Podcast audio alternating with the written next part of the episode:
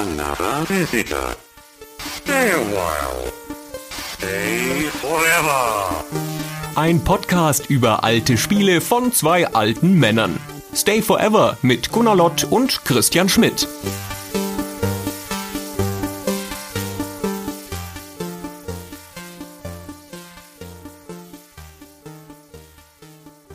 Hallo liebe Hörer, hallo liebe Hörerinnen, hallo Gunnar. Hallo Christian. Gunnar, kannst du zum Auftakt von dieser Folge mal dein schönstes Sportwagengeräusch machen? Weißt du, so ein richtig vollgasgebender Sportwagen. Mach mal. Super, sehr gut. Komm, wir machen ein Wettrennen.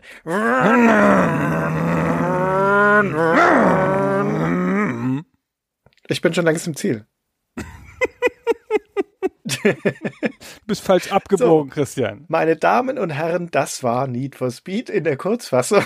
Für alle, die das Spiel nicht kennen oder noch nie was von der Serie gehört haben, über die wir heute reden. Schwerpunktmäßig allerdings wie gewohnt eigentlich das Originalspiel, das Auftaktspiel. Und vielleicht streifen wir noch ein paar von den folgenden Teilen, aber das ist ja eine bis ins Jetzt laufende Serie zu dem Zeitpunkt, wo wir das aufnehmen, mit sehr, sehr vielen Teilen im Laufe der Jahre. Die alle abzuhandeln wäre umfassend und müßig. Wir begrenzen uns auf den Ursprung dieser Serie. Vorher einen 20-seitigen Würfel gewürfelt und dann war es eine 17 und da habe ich mich nur auf Underground vorbereitet. Moment, irgendwas stimmt in der Zählung nicht. das ist gar nicht 17. Ah, ich hätte mich auf ein ganz anderes vorbereiten müssen. Der 20-seitige Würfel reicht ja auch nicht, weil, keine Ahnung, 23 Teile? Underground ist 7, wenn ich es richtig im Kopf habe. Underground ist 7, naja, gut. Ah, knapp daneben. Völlig falsch. Ja, hätte ein 10-seitiger Würfel gereicht. Ja, das ist die erfolgreichste Rennspielserie der Welt. Und überhaupt eine der erfolgreichsten Computerspielserien der Welt, oder? Ist das so? Also, weiß ich gar nicht. Ich hätte jetzt gesagt, sowas wie ein Gran Turismo. Die sind alle viel kürzer. Die haben natürlich auch große Verkaufszahlen, aber die sind alle exklusiv. Die großen anderen Serien, so Forza und Gran Turismo, sind konsolenexklusiv und sind deswegen schon kleiner. Und Need for Speed läuft ja auf allen Plattformen und auf allen Plattformen sehr erfolgreich. Erscheint jährlich Neues. Und es gibt einfach mehr Teile, genau. Also ich würde mich sehr wundern, wenn ein Gran Turismo mehr verkauft hätte. Und es gibt die Serie schon seit 1994. Das ist das Jahr, in das wir uns begeben. Und ich sag gleich mal dazu an der Stelle, dass wir, wenn wir über das erste Need for Speed sprechen, das damals noch The Need for Speed heißt. Dieser Artikel, der ist dann ab dem zweiten Spiel gestrichen und ab dann heißt es nur noch Need for Speed. Aber im ersten sind wir noch förmlicher unterwegs. Und wenn wir über diesen ersten Teil reden, dann werden wir ein bisschen zwischen den Versionen hin und her springen müssen. Denn ursprünglich erschien das Spiel für das 3DO, für eine kuriose und nicht sehr erfolgreiche CD-Konsole und die PC-Version kam erst ein Jahr später. Und nochmal ein Jahr später gab es dann noch die Special Edition. Und zu jedem werden wir was sagen, würde ich sagen. Und wir kommen an dieser 3DO-Version nicht so richtig vorbei, weil wie gesagt, erstens ist es die Originalversion, da führt uns die Entstehungsgeschichte hin. Und in einigen Dingen ist sie ganz anders als die danach folgenden Versionen. Und auch das ist ganz interessant, sich das mal anzugucken. Es gibt noch zwei kurz danach erschienene Konsolenversionen, die Saturn und die PlayStation-Version, die man zumindest kurz erwähnen muss, aber die nicht Schwerpunkt unserer Erzählung sind, weil sie auch stark der PC-Version ähneln mit ein paar, ich sag mal so, konsolentypischen Unterschieden. Ja. Sag mal, wie würdest du denn, abgesehen von irgendwelchen Sportwagengeräuschen, kurz und knapp beschreiben, worum es in Need for Speed geht? Ich glaube, Need for Speed ist ein Spiel, das eine Fantasie verkauft die Fantasie des Rasers, des reichen Rasers sogar, auf realen oder sich real anfühlenden Straße in realen Autos unterwegs zu sein, die man sich so nicht leisten kann, und da auch ein bisschen die Sau rauszulassen, das ist, glaube ich, die Basisfantasie. Es gibt ja ganz unterschiedliche Arten von Rennspielen, ne? Rennspiele nach Autos, Rennspiele nach Strecken oder Rennserien und hier geht es, glaube ich, hauptsächlich um das Fahren an sich und nicht um eine großartige Simulation. Quatsch, das ist falsch gesagt mit der Simulation. Aber hier geht es, glaube ich, um das Fahren an sich. Ja, das ist schon richtig. Das würde ich auch so sagen. Damals wird und auch im Nachhinein bei Need for Speed ein bisschen Gewese darum gemacht, dass das Ganze eine Simulation gewesen sein soll.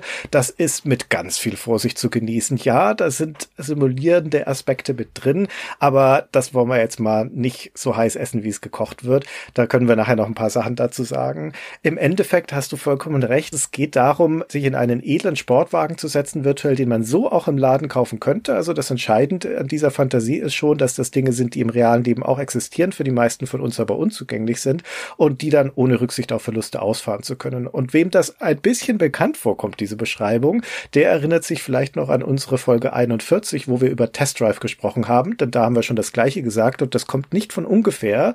Wenn ich das in einem Begriff zusammenfassen sollte, was The Need for Speed ist aus meiner Perspektive, dann würde ich sagen, das ist Multimedia Test Drive 2 weil das ist es im Endeffekt. Und es kommt ja auch vom gleichen Hersteller. Multimedia Test Drive 2. Genau. Ich finde, Test Drive verkauft die gleiche Fantasie. Und da ist es, finde ich, sogar noch fast klarer im Namen, ne? Dieses Test Drive. Fahr sie Probe die großen Wagen.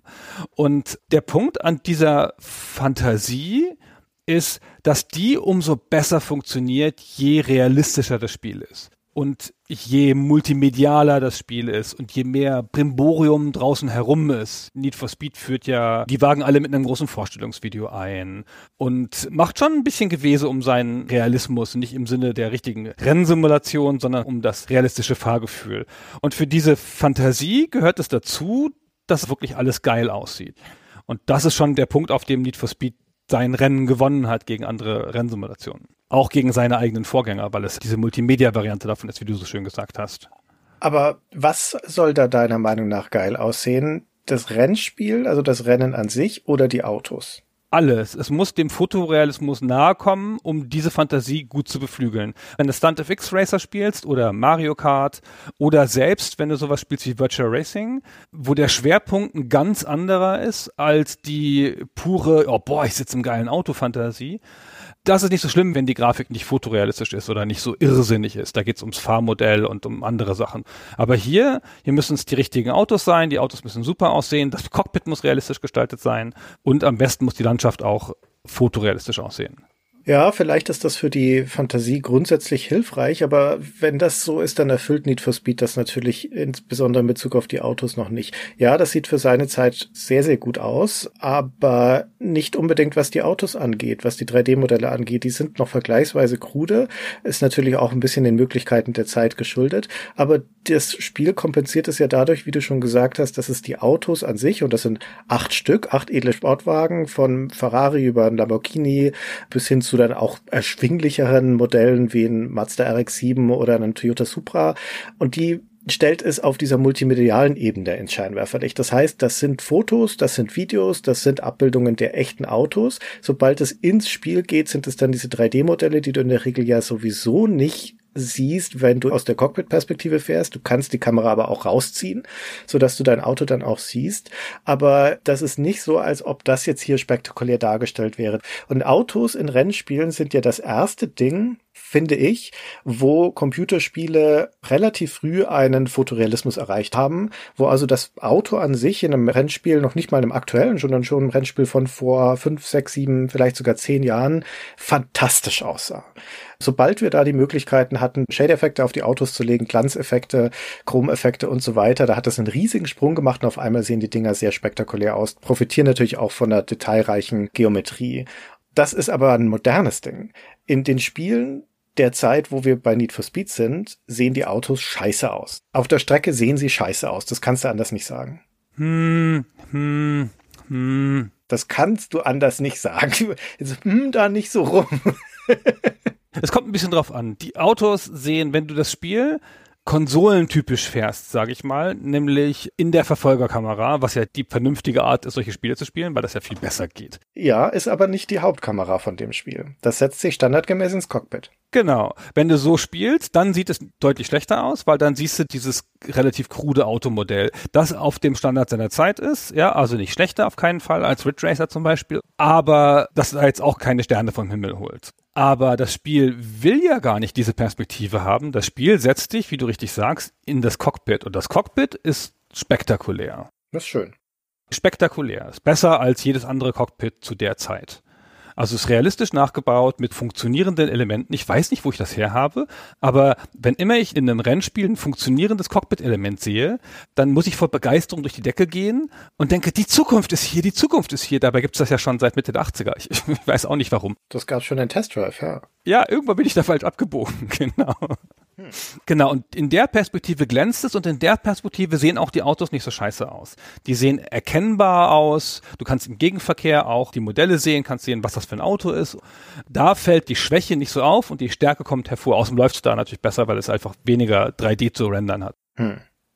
Also ich glaube, dass das Aussehen der Autos an sich gar nicht so entscheidend ist, weil du im realen Leben dein Auto ja auch nicht siehst, während du da drin sitzt, sondern es geht schon um diese Erfahrung, dieses Auto zu erleben und weniger es zu sehen. Also das zu sehen ist dann eher die Autohändlerperspektive. Du gehst um dieses glänzende Ding rum, lässt dir von dem Händler erzählen, was das alles für Performancewerte hat, blätterst die Hochglanzzeitschrift durch, sowas. Das bietet diese ganze multimediale Ebene. Auf der Straße ist das Auto dann in seinem Erscheinungsbild relativ egal, sondern das eigentliche Handling, die Performance, das Gefühl steht im Vordergrund. Und das Gefühl ist hier natürlich, wie gesagt, ein fantastisches, weil du hier die Gelegenheit hast, mit deinem Auto dann durchzustarten auf Strecken, die der Realität entlehnt sind, sagen wir mal. Also es geht explizit nicht darum, dich dort auf irgendeine Rennstrecke zu begeben und auf den Nürburgring im Kreis zu fahren oder auf irgendeine NASCAR-Oval oder sowas, sondern es geht darum, dass dich dieses Spiel in eine vergleichsweise realistische Situation setzt, nämlich in der Originalversion sind es drei Strecken, die es dir anbietet, nämlich durch eine Stadt zu fahren. Also das ist dann eine Autobahn, die aber durch eine Stadt führt oder eine Küstenstraße entlang oder eine Bergstraße. Auf allen drei Strecken ist aber eines der entscheidenden Merkmale, genau wie in Test auch, dass du da nicht alleine bist. Und alleine heißt jetzt nicht, dass da jemand mit dir um die Wette fährt. Das gibt's natürlich auch, aber das ist nicht das entscheidende Element, sondern dass da einfach Verkehr ist auf diesen Straßen und dass du so eine Art Hollywood-Autofilm-Fantasie hast, nämlich dich durch den fließenden Straßenverkehr zu schlängeln oder auch in den Gegenverkehr reinzufahren, wenn du das möchtest. Ja, und das ist ein Feature, das die Fantasie sehr stark befördert, finde ich.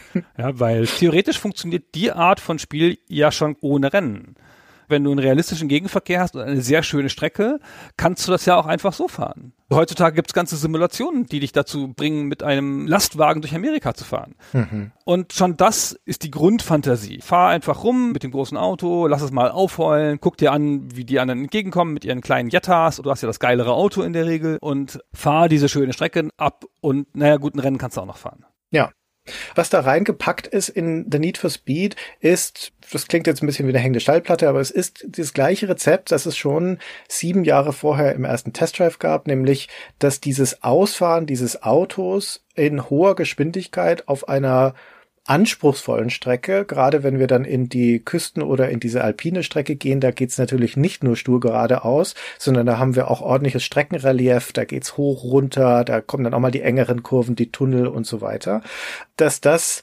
insofern nicht im luftleeren Raum ist, sondern dass es Konsequenzen hat und auch eine Lebendigkeit in der Welt hat, dass du auf dieser Straße mit anderen Verkehrsteilnehmern interagierst, dass gleichzeitig aber noch Druck aufgebaut wird dadurch, dass die Polizei auch auf dieser Strecke unterwegs ist und dass die natürlich mitbekommt, wenn du die Geschwindigkeitsbegrenzung überschreitest und das tust du innerhalb von zwei Sekunden bei der Beschleunigung, die diese Autos haben und dann hinter dir herjagt. Da sind wir jetzt im Hollywood-Territorium und was dann noch dazu kommt, ist diese zusätzliche Komponente, die Test Drive mit dem zweiten Teil eingeführt hat, der ja auch The Duel hieß, nämlich dass da auch noch ein Gegenspieler unterwegs ist. Und das ist das Rezept. Du setzt dich in diesen Luxussportwagen, du drückst das Gaspedal durch, du rast durch eine realistische Landschaft, die Polizei im Nacken und dein Konkurrent an deiner Seite und dann guckt er, wer sich am besten durch den Verkehr schlägt.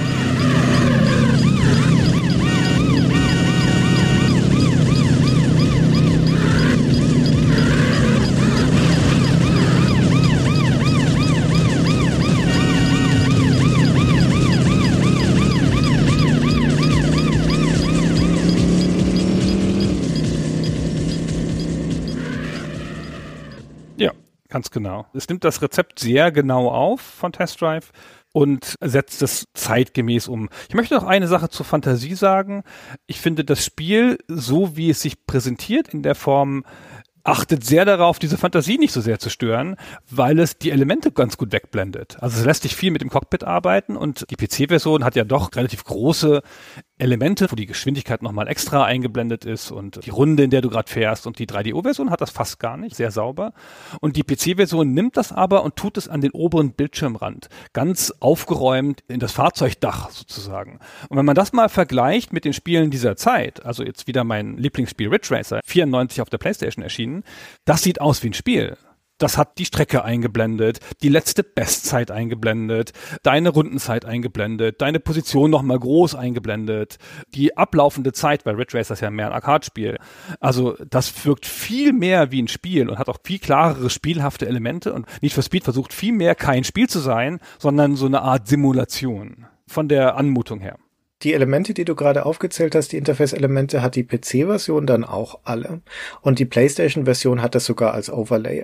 Genau, in der PlayStation-Version geht's wieder in die Konsolenrichtung, sogar noch viel krasser, weil da ist ja die Geschwindigkeitsanzeige das obere Drittel des Bildschirms ungefähr, mit so einer komischen Anzeige, die sich so auffüllt, wie so ein Speedmeter oder so.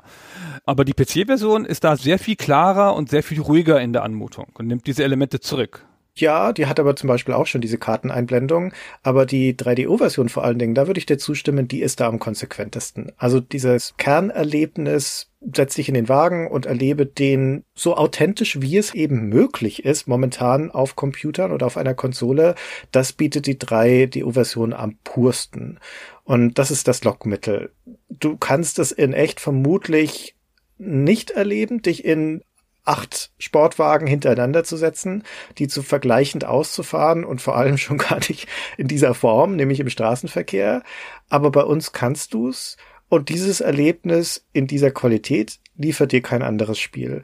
Das, was schon Test Drive gesagt hat, damals noch mit fünf Autos, und das sagt auch wieder Need for Speed mit seinen acht Autos, und es sagt es in dieser Zeit 94 auf dem 3DO auch tatsächlich konkurrenzlos. Denn die Rennspiele, die du schon aufgezählt hast, also so die Großen dieser Zeit kommen ja alle aus der Spielhalle. Das ist ja zu der Zeit noch das Spielhallengenre, wo die proprietäre 3D-Hardware so richtig glänzen kann. Und da gibt's einen Ridge Racer schon, da gibt's 94 dann auch ein Daytona USA schon.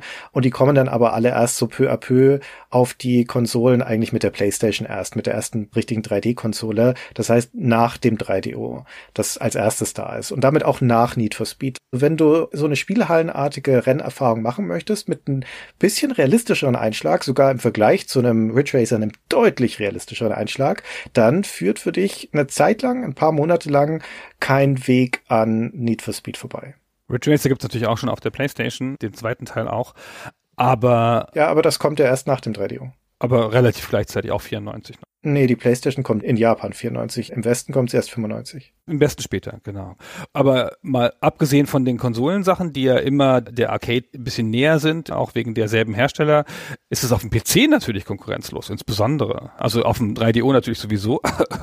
da gibt's ja nicht so viel aber in seinem Genre, wenn man mal die Rennspiele teilen will in drei Geschmacksrichtungen und das eine ist Simulation, dann ist da vorher auf dem PC NASCAR Racing erschienen, sehr gutes Spiel, auch ein Begründer einer großen Serie von Papyrus.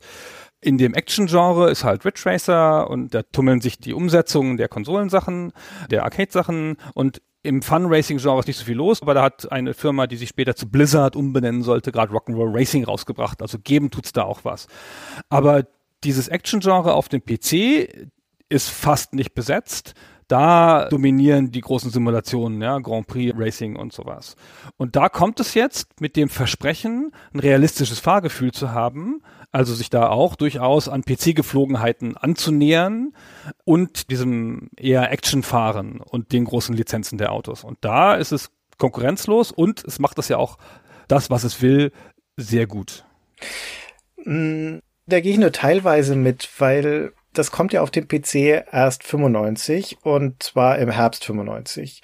Und in diesem Jahr 95 erscheinen zwei ausgezeichnete Arcade-Rennspiele oder Fun-Rennspiele für den PC, nämlich das erste Bleifuß und Fatal Racing von Gremlin. Die erscheinen allerdings beide kurz nach Need for Speed, dann zum Weihnachtsgeschäft. Und ohne Lizenzen. Und, und das ist der entscheidende Punkt, ohne Lizenzen, genau, weil das ist schon mal vorweggenommen, die Frage, warum ist der Need for Speed ausgerechnet das Spiel, das überlebt aus dieser Zeit, wo es ja nun an Funracern oder an arcadigen Racern nun nicht gerade arm ist, sowohl auf den Konsolen als eben auch auf dem PC.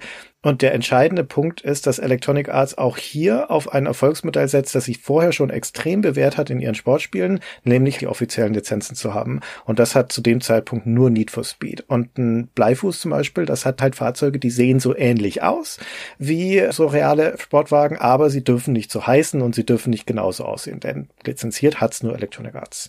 Und das macht im Endeffekt einen riesigen Unterschied. Ja, weil das nämlich auf die ursprüngliche Fantasie nicht so stark einzahlt. Weil diese Fantasie diesen Realismus braucht. Ich habe Bleifuß immer als ein Billigspiel empfunden im Vergleich. Ich finde, das ist eigentlich das gleich gute Spiel. So vom Fahren her und so. Es ist wirklich ein sehr gutes Spiel. Habe ich auch viel gespielt. Aber ich habe es immer als irgendwie billiger empfunden als Need for Speed. Need for Speed war so die Luxusserie und naja, wenn man da keine Lust mehr drauf hatte, hat man auch mal Bleifuß gespielt. Ich weiß, was du meinst, ja.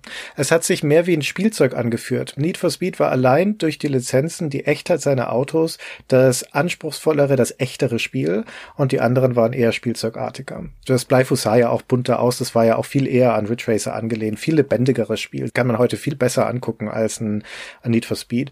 Aber es stimmt, das Need for Speed hat eine andere Anmutung. Auch eine hochwertigere Anmutung, auch durch das ganze Drumherum, dieses ganze Multimedialgedöns, das sie da hatten. Was sind denn die acht Autos? Autos, die man fahren kann in Need for Speed. Oh, du willst sie aufzählen? Ja, natürlich, wenn wir schon so ein Gewese machen um diese Fahrzeuge. Das ist eine ganz komische Mischung, du hast es vorhin schon angedeutet. Es ist eine Mischung aus erwartbaren High-End-Autos. Porsche 911 Carrera, Lamborghini Diablo, Ferrari 512. Amerikaner sind natürlich als Zielgruppe, dann brauchen sie die Dodge Viper noch und eine Corvette. Und Japanern. Diese ganzen Autos und so Japaner.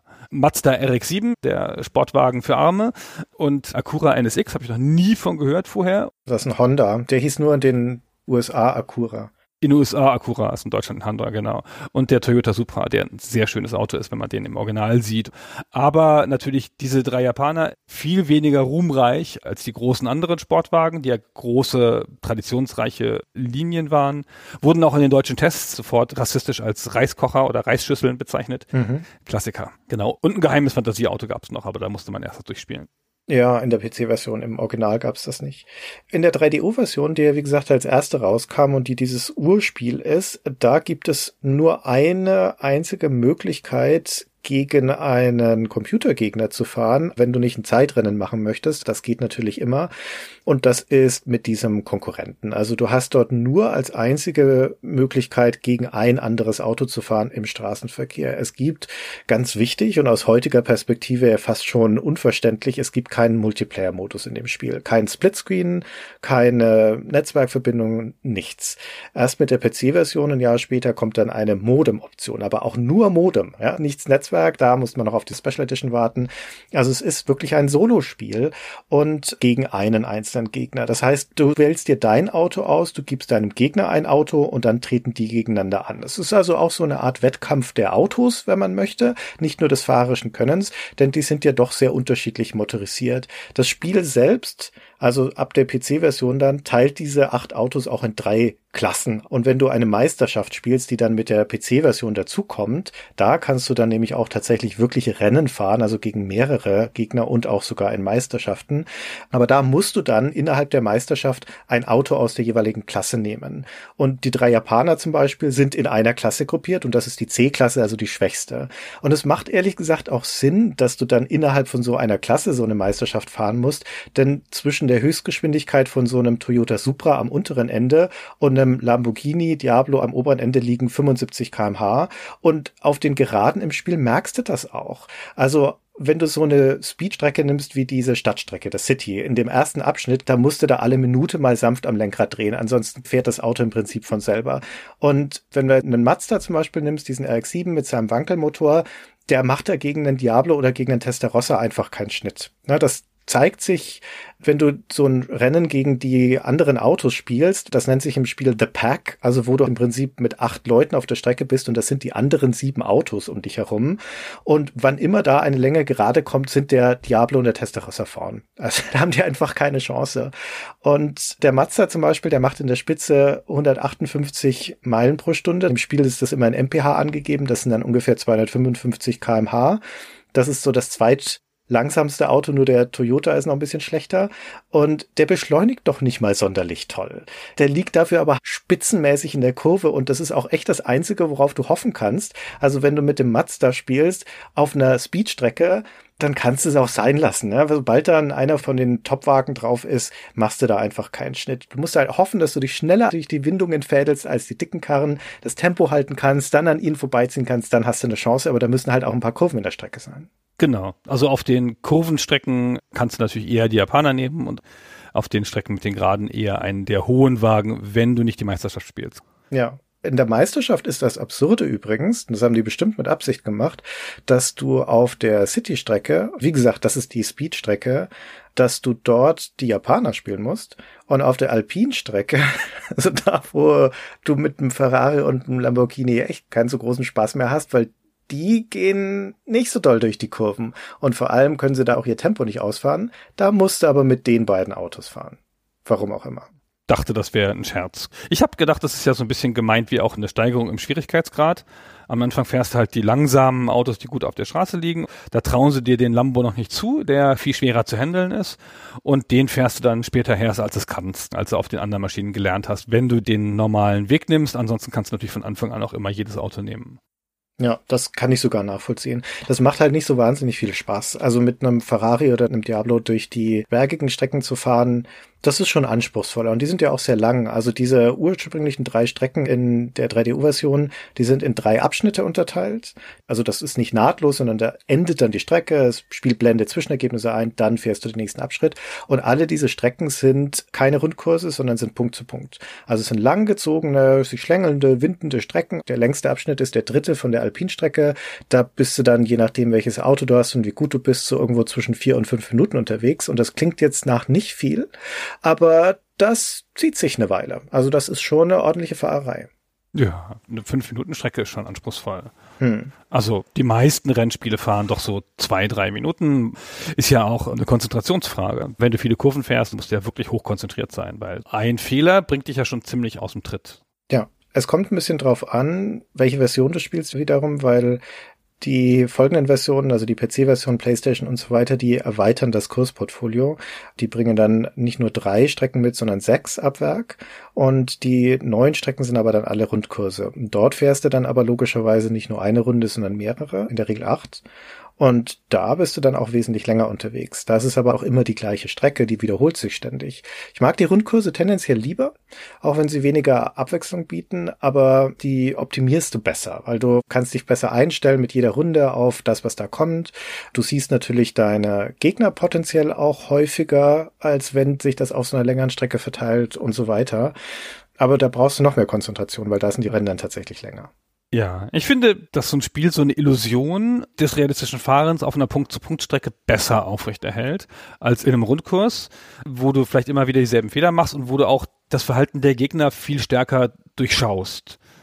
Bei Need for Speed ist das auch ein bisschen so, aber bei manchen Spielen hast du so typische Sachen, dass du auf der letzten Gerade die nochmal einholst weil das Spiel auf dich gewartet hat, wenn du doof bist. Und das fällt dir dann immer da auf und auf einer Punkt-zu-Punkt-Strecke ist dieser Effekt nicht so stark ich finde die immer ein bisschen realistischer.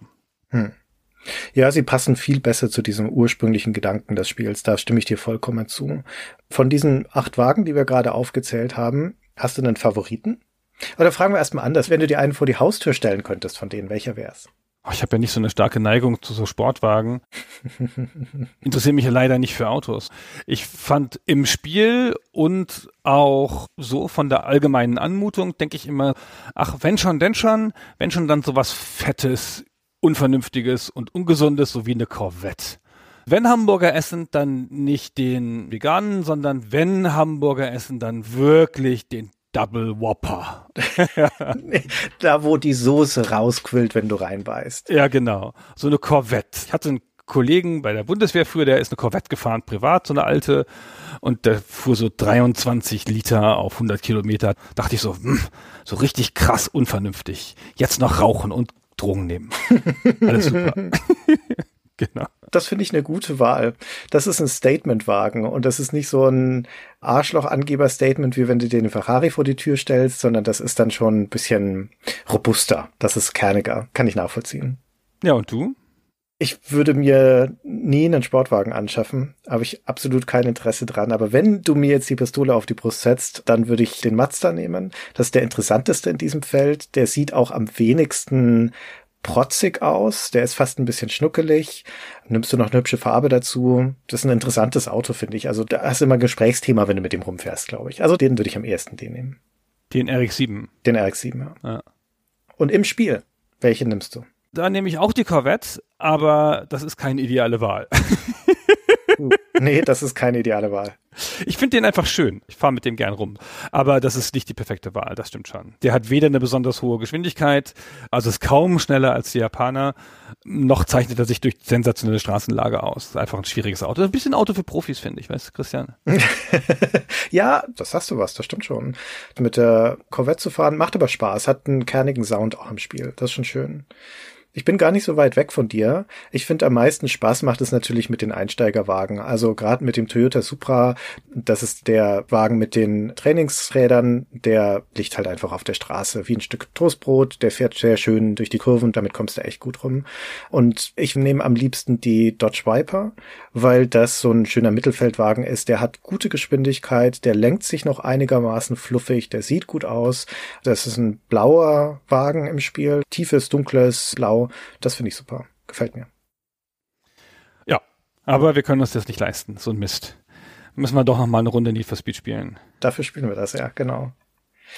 Okay, da haben wir unseren Wagen aus der Garage gerollt. Wir haben uns im Hauptmenü erstmal in die Option geklickt, wo wir uns Informationen zum Wagen geben können. Denn das ist ja eine CD-Produktion und 94 ist ja die anschwellende Welle der großen CD-Produktionen. Da ist ja immer die Frage, womit füllt man das dann eigentlich, die CD? Weil das Spiel allein gibt's noch nicht her. Wir sind noch nicht in der Ära der hochauflösenden Texturen. In der Regel macht man irgendwas mit Video oder irgendwas mit Tonaufnahmen. Und so löst es auch The Need for Speed. Das benutzt seine CD also vor allen Dingen dafür, um die Autos in Szene zu setzen. Ja, das macht ganz interessante Sachen auf der CD. Ich finde, man kann noch gar nicht bei dem in Szene setzen der Autos anfangen, sondern muss kurz anfangen bei der Art, wie da Menüs geführt werden. Das kommt ja daher wie die Oberfläche einer Multimedia-CD zu der Zeit. Das sieht aus wie eine DVD-Oberfläche, wie man sich das vorstellt, wie so eine Filmoberfläche ein bisschen. Ja, das hat nicht so richtig klare Gaming-Menüs, so tabellenartig sind die ja oft, sondern es hat so große Bilder, hingeklatscht, in denen auch Videos laufen können, vor irritierend farbigen Hintergrund. Und auf diese Sachen kannst du durchnavigieren mit den Tasten oder mit dem Pad des 3DO. Also ganz grob und ganz einfach, so drei Items oder vier Items auf dem Bildschirm, gehst du so durch, guckst dir dann die Videos an. Und Videos hat's einige. Und zwar hat jedes Auto ein eigenes Vorstellungsvideo. Professionell gefilmt von einer Produktionsfirma, nicht nur ein Foto, nicht nur Werte wie bei Test Drive, sondern ein richtiges, cooles Video, in dem das Auto auch inszeniert wird wie ein Spielcharakter. Also der schwarze Lamborghini, der ist böse und hat heftige Musik im Hintergrund und der dreht aggressiv Kreise. aggressiv Kreise drehen ist ein bisschen komisch auf dem Asphalt und die anderen kommen ein bisschen anders daher. Ist also gut inszeniert und mit ein bisschen Wucht dahinter. Ein Allradantrieb mit einer mittig eingebauten Visco-Kupplung hilft, die monströsen 492 PS des VT auf den Boden zu bringen. Die Chassiskonstruktion ist der des Ferrari ähnlich, mit dem gleichen Stahlrohrrahmen, aber die Karosserieteile aus Aluminiumlegierung werden durch ein Stahldach und strategisch platzierte Kohlefaserbauteile verstärkt und stark des hochfrequenten Kreischens des Ferrari-Motors dröhnt der 48 Ventiler, ein Aluminium V12 mit vier Nockenwellen in einem sonoren Blechblaston vor sich hin.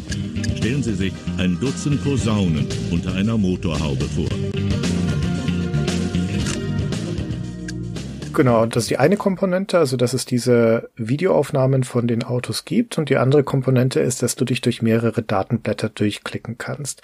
Und das ist insofern relevant, als das Spiel ja einen vollständigen Namen hat, den wir noch gar nicht genannt haben. Wir haben schon gesagt, es hieß The Need for Speed, aber das ist nicht alles, sondern der eigentliche Titel heißt Road and Track Presents The Need for Speed. Und dieses Road and Track Presents kommt von der Kooperation, die hinter diesem Spiel steckt. Das Road and Track ist eine Automobilzeitschrift, eine amerikanische, eine der großen Automobilzeitschriften dieser Zeit, vergleichbar bei uns mit Automotorsport. Auch vom Expertenlevel her. Das ist nicht so eine Zeitschrift für Anfänger oder wo die nur Autotests machen, das ist eine Expertenzeitschrift. Mhm. Und das hat unter anderem dann zum Ergebnis, dass in dem Spiel diese ganzen Informationen zu den Autos, die sich nicht nur darauf beschränken, dass da die ganzen Performance-Werte und sowas drinstehen, sondern unter anderem auch eine kleine Beschreibung, also eine Einordnung dieses Autos, dass das von den Redakteuren oder genau gesagt von einem Redakteur von Road and Track stammt. Die haben also die Informationen beigesteuert, Texte beigesteuert und vor allen Dingen die Fotos von den Autos beigesteuert, zu denen es diverse im Spiel gibt. Du kannst dich dadurch eine richtige Galerie klicken und hübsch inszenierte Fotos von diesen Sportwagen angucken. Und das stammt alles aus der Kooperation mit der Zeitschrift. Das ist ganz vernünftig gemacht, finde ich. Ich habe ein bisschen gedacht, warum kommt Road and Track nicht noch stärker im Spiel vor, wenn man da schon eine Lizenz hat oder eine Kooperation hat. Aber eigentlich finde ich, dass es genauso richtig gemacht ist. Ein paar Jahre vorher gab es ein Spiel namens Car and Driver und das hatte auch eine Kooperation mit einer Zeitschrift Car and Driver. Und da waren dann die Menüs in der Metapher einer Zeitschrift aufgemacht mit Umblättern und so. Und das war ein Tick zu viel vielleicht. Da finde ich, dass EA das ein bisschen eigen gemacht hat und nur die Informationen genommen hat, gar nicht so falsch. Das Khan Driver war ja auch schon von Electronic Arts und das Khan Driver ist einfach die Schwesterzeitschrift von Road and Track. Das heißt, es gab da innerhalb von kurzer Zeit in Electronic Arts Spielen Kooperationen mit dem Verlag, schlichtweg, das war damals Hachette Filipacci in den USA und die haben dann diese Kooperationen für mehrere Rennspiele gemacht. Das war auch nicht die erste Road and Track Kooperation.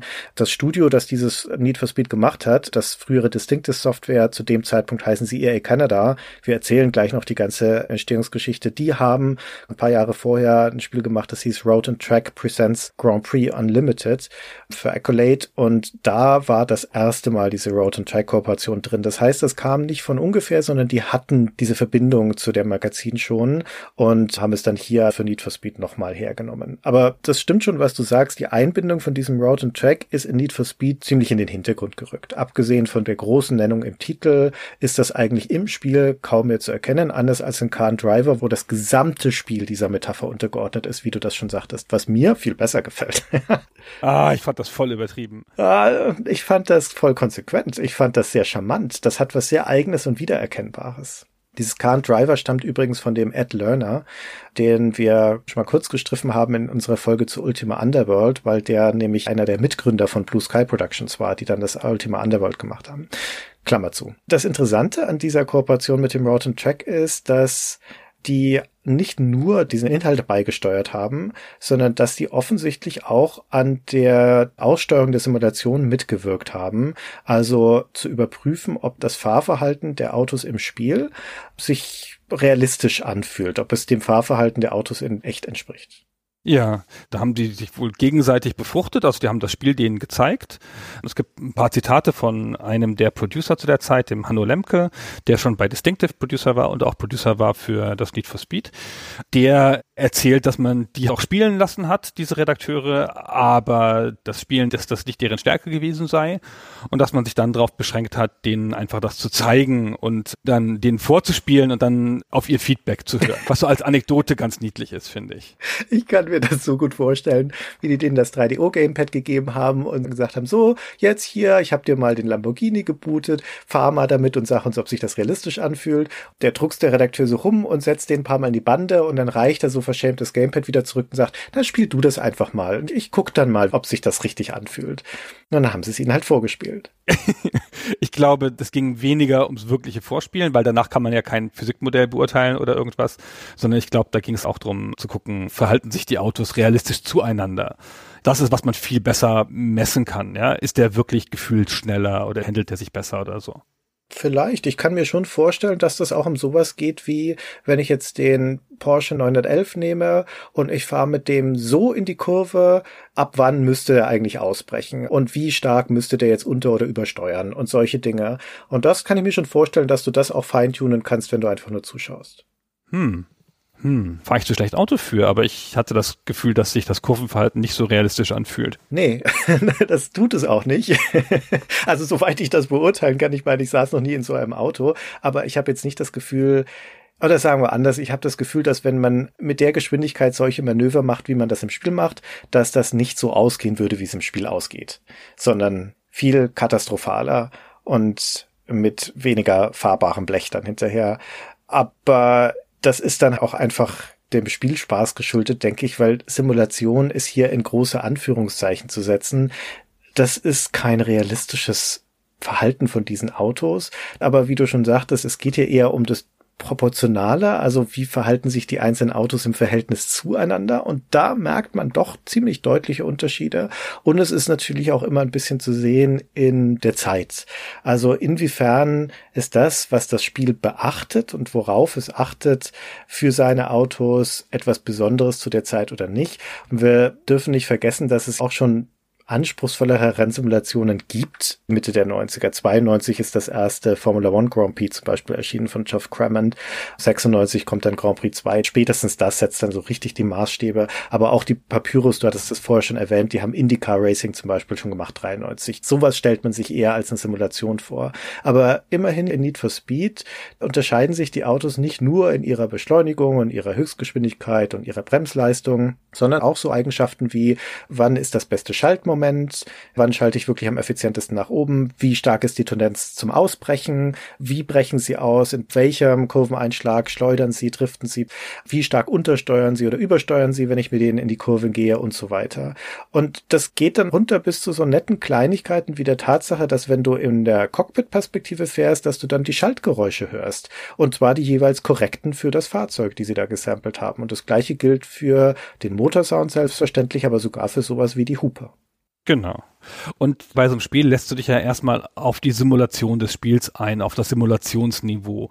Viel wichtiger ist es, dass da die Sachen zueinander passen, dass du nicht aus dem Ferrari in den Acura steigst und denkst, boah, der Acura ist ja viel schneller. Du vergleichst es ja nicht mit IndyCar oder mit einer Formel 1 Simulation. Und die Unterschiede zwischen den Autos, die es hat, in dem Modell dessen, was es selber simulieren will, was es sich vorgenommen hat, das zu betonen, das ist ihnen okay gelungen, würde ich sagen. Jetzt auch nicht sensationell gelungen, gelungen, aber gut gelungen. Genau. Also es ist nicht so, als ob du bei Need for Speed erstmal in die Führerscheinprüfung gehen müsstest, um dich vertraut zu machen mit dem Auto und erstmal drehst du ein paar Runden auf der Flughafenpiste, um überhaupt ein Gefühl dafür zu bekommen. Es ist schon ein Spiel, in dem du standardgemäß zum Beispiel die Automatik drin hast und wenn du dann dich vertrauter gemacht hast, dann kannst du auch manuell schalten. In der 3DO-Version, das ist die einzige Version, in der das sogar über den Schwierigkeitsgrad bestimmt ist. Da kannst du drei Schwierigkeitsgrade einstellen und nur im obersten, im Expertenmodus musst du dann auch manuell schalten. Und die anderen Versionen haben das nicht mehr. Da gibt's keine Schwierigkeitsgrade, da kannst du einfach manuell ein- oder ausschalten. Was ein bisschen schade ist übrigens, weil dieser Schwierigkeitsgrad nicht nur bestimmt, wie du schalten musst und nicht nur bestimmt, wie gut dein Gegner fährt, sondern auch bestimmt, wie dicht der Verkehr auf den Straßen ist. Sodass du also tatsächlich mit steigendem Schwierigkeitsgrad immer mehr Autos auf der Straße hast. Das ist, wie gesagt, in den späteren Versionen nicht mehr so. Da gibt's immer nur eine Dichtigkeitslevel sozusagen und sonst nichts. Das reicht. Gegenverkehr ist eh scheiße. Nein, das ist der entscheidende Spaß dieses ganzen Spiels. Ja, das stimmt. Ohne den fehlt irgendwie deutlich was. Was überhaupt deutlich fehlt bei dem Spiel sind Gegner, um das nochmal zu sagen, weil in der 3DO-Version ist es ja wie bei Test Drive 2 The Duel ein Rennen gegen einen Gegner, dem du ein Auto zuweist. Und jetzt sag doch endlich, Christian, wie der heißt. Du, das willst du doch schon die ganze Zeit sagen. ja. Der ist nämlich eine Person. Ja, genau. Also natürlich der Multimedia-Zeit entsprechend ist das ein Schauspieler, den sie da reingesetzt haben. Ist also personalisiert. Das ist nicht nur ein anonymes Auto, gegen das du da antrittst, sondern tatsächlich ein echter Gegenspieler. Und der heißt laut dem Handbuch der 3DU-Version der X-Man.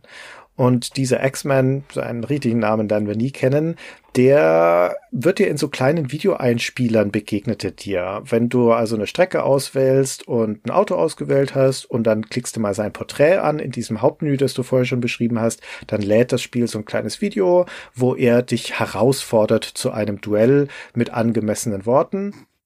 Da gibt's verschiedene Versionen davon, aber eine davon können wir mal kurz anhören. Die klingt so. Hm. You got two options. You can take this baby out and run her up against the clock. Or for the initiated, I suggest a little challenge. A little one-on-one, -on -one, a little mano-a-mano. Come on, you know what to do. Let's go. Ach, es ist so 90er. Ja, das ist so 90er. Der sieht auch so 90er aus, dieser Typ. Mittelscheitel. Mittelscheitel und Sonnenbrille. Der ist direkt auf 90er. Man muss nur das Foto sehen und man weiß, es ist ein Zeitreisender. Genau. Und während den Rennen, ich sagte ja schon, das sind solche Etappen. Nach jeder Etappe, je nachdem, ob du gewonnen oder verloren hast, kommt wieder ein kleines Video, wo er dir entweder einen Tipp gibt tatsächlich, ne, sowas wie, pass auf, du musst möglichst so durch die Kurven kommen, dass du nicht driftest. Also je leiser die Kurve ist, desto besser, was tatsächlich ein sinnvoller Tipp ist. Oder er macht sich lächerlich über dich und am Ende des Rennens gibt es dann natürlich auch nochmal äh, eine Reaktion von ihm. Entweder beschimpft er dich aufs Schlimmste oder manchmal zollt er dir auch Respekt für dein fahrerisches Können. Das sind halt ein paar so Filmchen, die sie da aufgenommen haben. Irgendwie musste die CD voll werden. Genau. Also irgendwie musste die CD voll werden. Es wirkt auch so wie, weiß ich nicht, entweder ist es eine Verneigung auf ein Filmklischee oder sie hatten wirklich einfach noch Platz und dachten, wir müssen irgendein multimediales Element haben, das die Strecken zusammenhält. Lass uns doch das machen. Ja, wie du schon erwähnt hast, es hat eine externe Produktionsfirma gemacht, die sie angeheuert haben, die ganzen Videoaufnahmen. Und der Hanno Lemke, der Producer, der hat in einem Artikel von der Retro Gamer dann später mal erzählt, dass dieser X-Men dem Team ganz schön peinlich war. Also ein guter Teil des Teams konnte den nicht so richtig leiden. Und vielleicht ist das auch einer der Gründe, warum man ihn auch tatsächlich nur in der 3DO-Version erleben kann.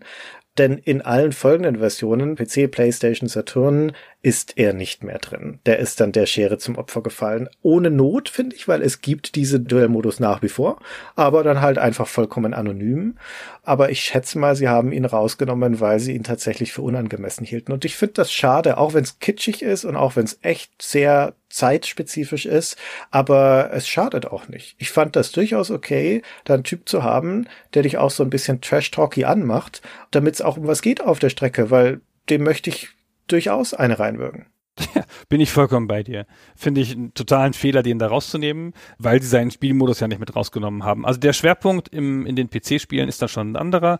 Da kommen ja neue Modi hinzu und da kannst du ja vor allen Dingen, das haben wir schon gesagt, gegen das Pack, also gegen so ein Fahrerfeld fahren und da liegt auch so ein bisschen der Schwerpunkt. Diese Bedeutung dieses Duellfahrens, dieses Head-to-Head-Modus tritt dann logischerweise zurück, weil es nur noch einer von vier ist und nicht einer von zwei und nicht mehr der Hauptmodus ist. Aber warum in einem Duellmodus nicht einen Gegner haben? Fände ich vollkommen angemessen. Ja, aber selbst in einem Rennen kannst du Gegner haben. Auch da ist eine Personalisierung nicht verkehrt. Die Gegner, gegen die du da antrittst, die haben ja Namen, weil du kriegst am Ende von den Rennen oder auch von der Meisterschaft natürlich immer den Punktestand gezeigt. Und da steht dann nicht Toyota Supra drei Punkte, sondern dann steht da Mr. Ice oder ähm, Chipper oder irgendwie sowas. Und der Fahrer von dem Lamborghini, der meistens auch auf Platz eins ist, weil er halt das schnellste Auto hat, der heißt Razor. Und da muss ich unwillkürlich immer an den Oberarsch Racer Callahan aus Need for Speed Most Wanted denken. Und das motiviert mich, wenn ich mir vorstelle, dass es die Sau ist, weil dann geht's nochmal um ein bisschen mehr. Dann möchte ich auch in dem Original Need for Speed gewinnen. Noch mehr als sonst. sehr schön. Das ist bestimmt der Vorfahr. Ja, vielleicht. Vielleicht ist er das damals schon gewesen. da hat er seine Sporen verdient. Mag schon sein. Genau. Naja, also dieser Teil geht dann weg und auch das Menü wird in der PC-Version ein bisschen aufgeräumt und das ganz schlimme 90er-Flair verschwindet ein bisschen zu einem mittelschlimmen 90er-Flair. Das ist dann alles ein bisschen aufgeräumter. Es ist erstaunlich, finde ich, dass das Spiel nochmal so aufgeräumt wurde. Das betrifft ja nicht nur das Menü und den X-Men, sondern auch das Fahrverhalten und die Strecken und mehrere Sachen. Bei einem Spiel, das ja eigentlich hätte tot sein können, weil es auf einer toten Konsole erschienen ist. Viele gute Spiele, Serien sind da gescheitert, auf der falschen Konsole rausgekommen und dann nie wieder wiederbelebt worden. Aber EA hat dann das Spiel auch nicht einfach nur so stumpf portiert, sondern wirklich nochmal richtig angefasst und eine viel bessere, also kann man immer ein bisschen streiten, welche Version die beste ist, aber doch eine deutlich optimierte PC-Version draus gemacht. Die dann die Grundlage auch war für die Konsolenversionen. Ja, genau. Die 3DO-Version ist ganz eindeutig die schwächste. Auch technisch, ja. Ja, sie ist vor allem auch performance-technisch die schwächste. Sie läuft am langsamsten. Nicht, dass sie ruckeln würde, sie läuft schon flüssig, aber das Geschwindigkeitsgefühl ist am langsamsten. Es ist ein deutlich langsameres Spiel auf dem 3DO. Aber das ist Absicht, oder? Das hat ja nicht so eine hohe Framerate. Das 3DO kommt da schon an seine Grenzen. Also ich habe das nicht, nicht nochmal gespielt im Emulator, kann man es ja nicht nachvollziehen, aber wenn man Videos sieht von Leuten, die es auf einer Konsole spielen, dann hat das so 20 Frames. Ja, ich weiß gar nicht, sonst sind es 20, sind es 30? Nee, nee, nee, es sind 20 mit Einbrüchen in den 15er Bereich. Na, okay, das mag gut sein. Okay. Und es ist aber, Entschuldigung, aber das ist das eine, dass da so ein bisschen ruckelt und ein bisschen langsam ist, aber das Fahren ist auch langsamer. Das ist mit Absicht langsamer. Ja, genau. Es ruckelt ja gar nicht. Ich würde nicht sagen, es ist mit Absicht langsamer, sondern andersrum. Es ist in der PC und vor allem in der PlayStation-Version mit Absicht schneller. Ich glaube, ursprünglich auf dem 3DO wurde das gar nicht unbedingt als langsam wahrgenommen. Und wenn du es vergleichst mit sowas wie im Test Drive, gut, das ist auch sieben Jahre vorher, aber auch mit den anderen Spielen, die Distinctive Software dazwischen gemacht hat, waren ja diverse Rennspiele, die sind alle nicht schnell nach heutigen Maßstäben, sondern da ist das Geschwindigkeitsgefühl einfach ein anderes. Und eine der wesentlichen Veränderungen, warum auch die PC und die PlayStation-Version sich viel besser anfühlen, ist, dass sie das Tempo deutlich hochgeschraubt haben. Ja, genau. Also mir kommt die PlayStation-Version noch mal schneller vor und die Saturn-Version als die PC-Version. Also ich finde gar nicht, dass das Gefühl so wahnsinnig beflügelt. Ich fand auch Ridge Racer zum Beispiel schon deutlich schneller. Das fühlt sich dadurch spielhafter an und arcadiger an, finde ich. Und wenn man jetzt die, jetzt sich die 3DO-Version anguckt, dann ist es auch irgendwie schön, dass das nicht so schnell ist. Ich weiß auch nicht.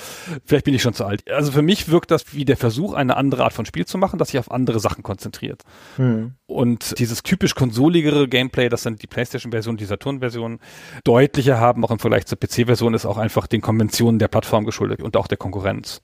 Ja, und im Umfeld der Spielhalle halt vor allen Dingen. Wie gesagt, die gab's ja schon, die Spiele, als Need for Speed in der Entwicklung war. Und das ist es aber eindeutig nicht. Also es nimmt sich ein Ridge Racer nicht zum Vorbild, sondern das ist schon in dieser Traditionslinie von Test Drive sehr eindeutig. Und es mag auch sein, dass sie die Geschwindigkeit auf dem 3DO jetzt ja auch nicht super langsam ist. Ne? Du merkst schon, dass du da flott unterwegs bist, dass sie die halt einfach als angemessen empfunden haben für die realistische Geschwindigkeit, wenn du in einer Corvette sitzt.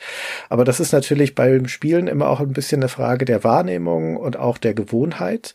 Wenn du schnelle Spiele gewohnt bist, wenn die Konvention also eine andere ist, dass Rennspiele immer schneller werden, dann geht das möglicherweise auch auf Kosten des Realismus. Und wie gesagt, ich kann mir gut vorstellen, dass sie die Geschwindigkeit hochgedreht haben für die PC und die PlayStation-Version, weil die Konventionen ein Jahr später schon andere waren, was die Geschwindigkeiten im Rennspiel angeht. Ich habe das Gefühl, aber das kann ich jetzt nicht mehr objektiv beurteilen, weil ich mich nicht mehr so genau an meine Spielerfahrung von damals erinnere. Aber die Spielerfahrung, die ich jetzt hatte mit dem Need for Speed auf dem PC, ist ein vergleichsweise gut zu beherrschendes, vergleichsweise langsames Spiel, in dem du relativ wenig Duellsituationen hast.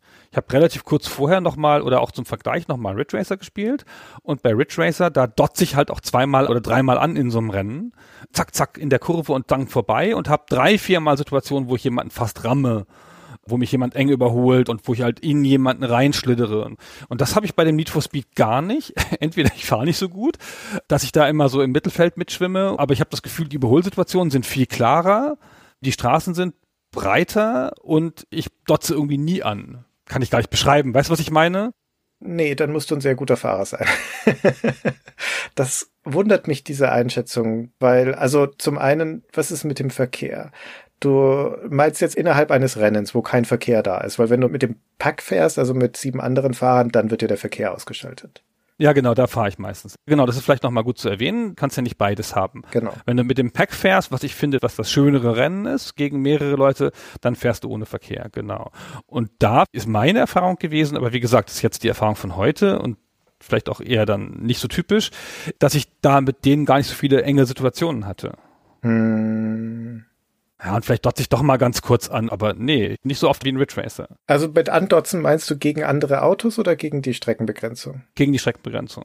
Also da muss ich zwei Sachen dazu sagen. Das eine ist, es macht natürlich einen Unterschied, ob der Verkehr da ist oder nicht, weil wenn du mit Gegenverkehr auf Hochgeschwindigkeit fährst in engen und gewundenen Strecken, dann gibt es massenhaft beinahe Karambolagen oder sogar richtige Karambolagen. Also es sei denn, du bist ein extrem guter Fahrer. Und wenn du einen Rundkurs fährst im Pack, also in so einer Rennsituation, dann gibt es auch ordentlich von diesen Duellsituationen. Die sind jetzt nicht so häufig wie in anderen Spielen. Da legt es das Spiel auch gar nicht unbedingt darauf an. Aber allein die Tatsache, dass da ein Haufen ähnlich schneller Autos immer wieder im Kreis rumfährt, führt schon dazu, dass sich das auf den Geraden auseinanderzieht. In den Kurven schiebt sich zusammen und das Überholen passiert ja auch meistens dann in der Kurve. Wenn du die besser kriegst, beschleunigst besser draus raus, dann ziehst du an einem anderen Auto vorbei. Machst du einen Fehler, dann kommt das andere wieder von hinten. Du hast aber nicht unbedingt breite Strecken, gerade auf diesen Point-to-Point-Strecken Strecken, gerade wenn du dann auf der Küste unterwegs bist. Und diese Küstenstrecke ist ja zu weiten Teilen eine Steilhangstrecke, wo du am Hang unterwegs bist, wo es rechts runter geht zum Meer und links ist dann die Felskante.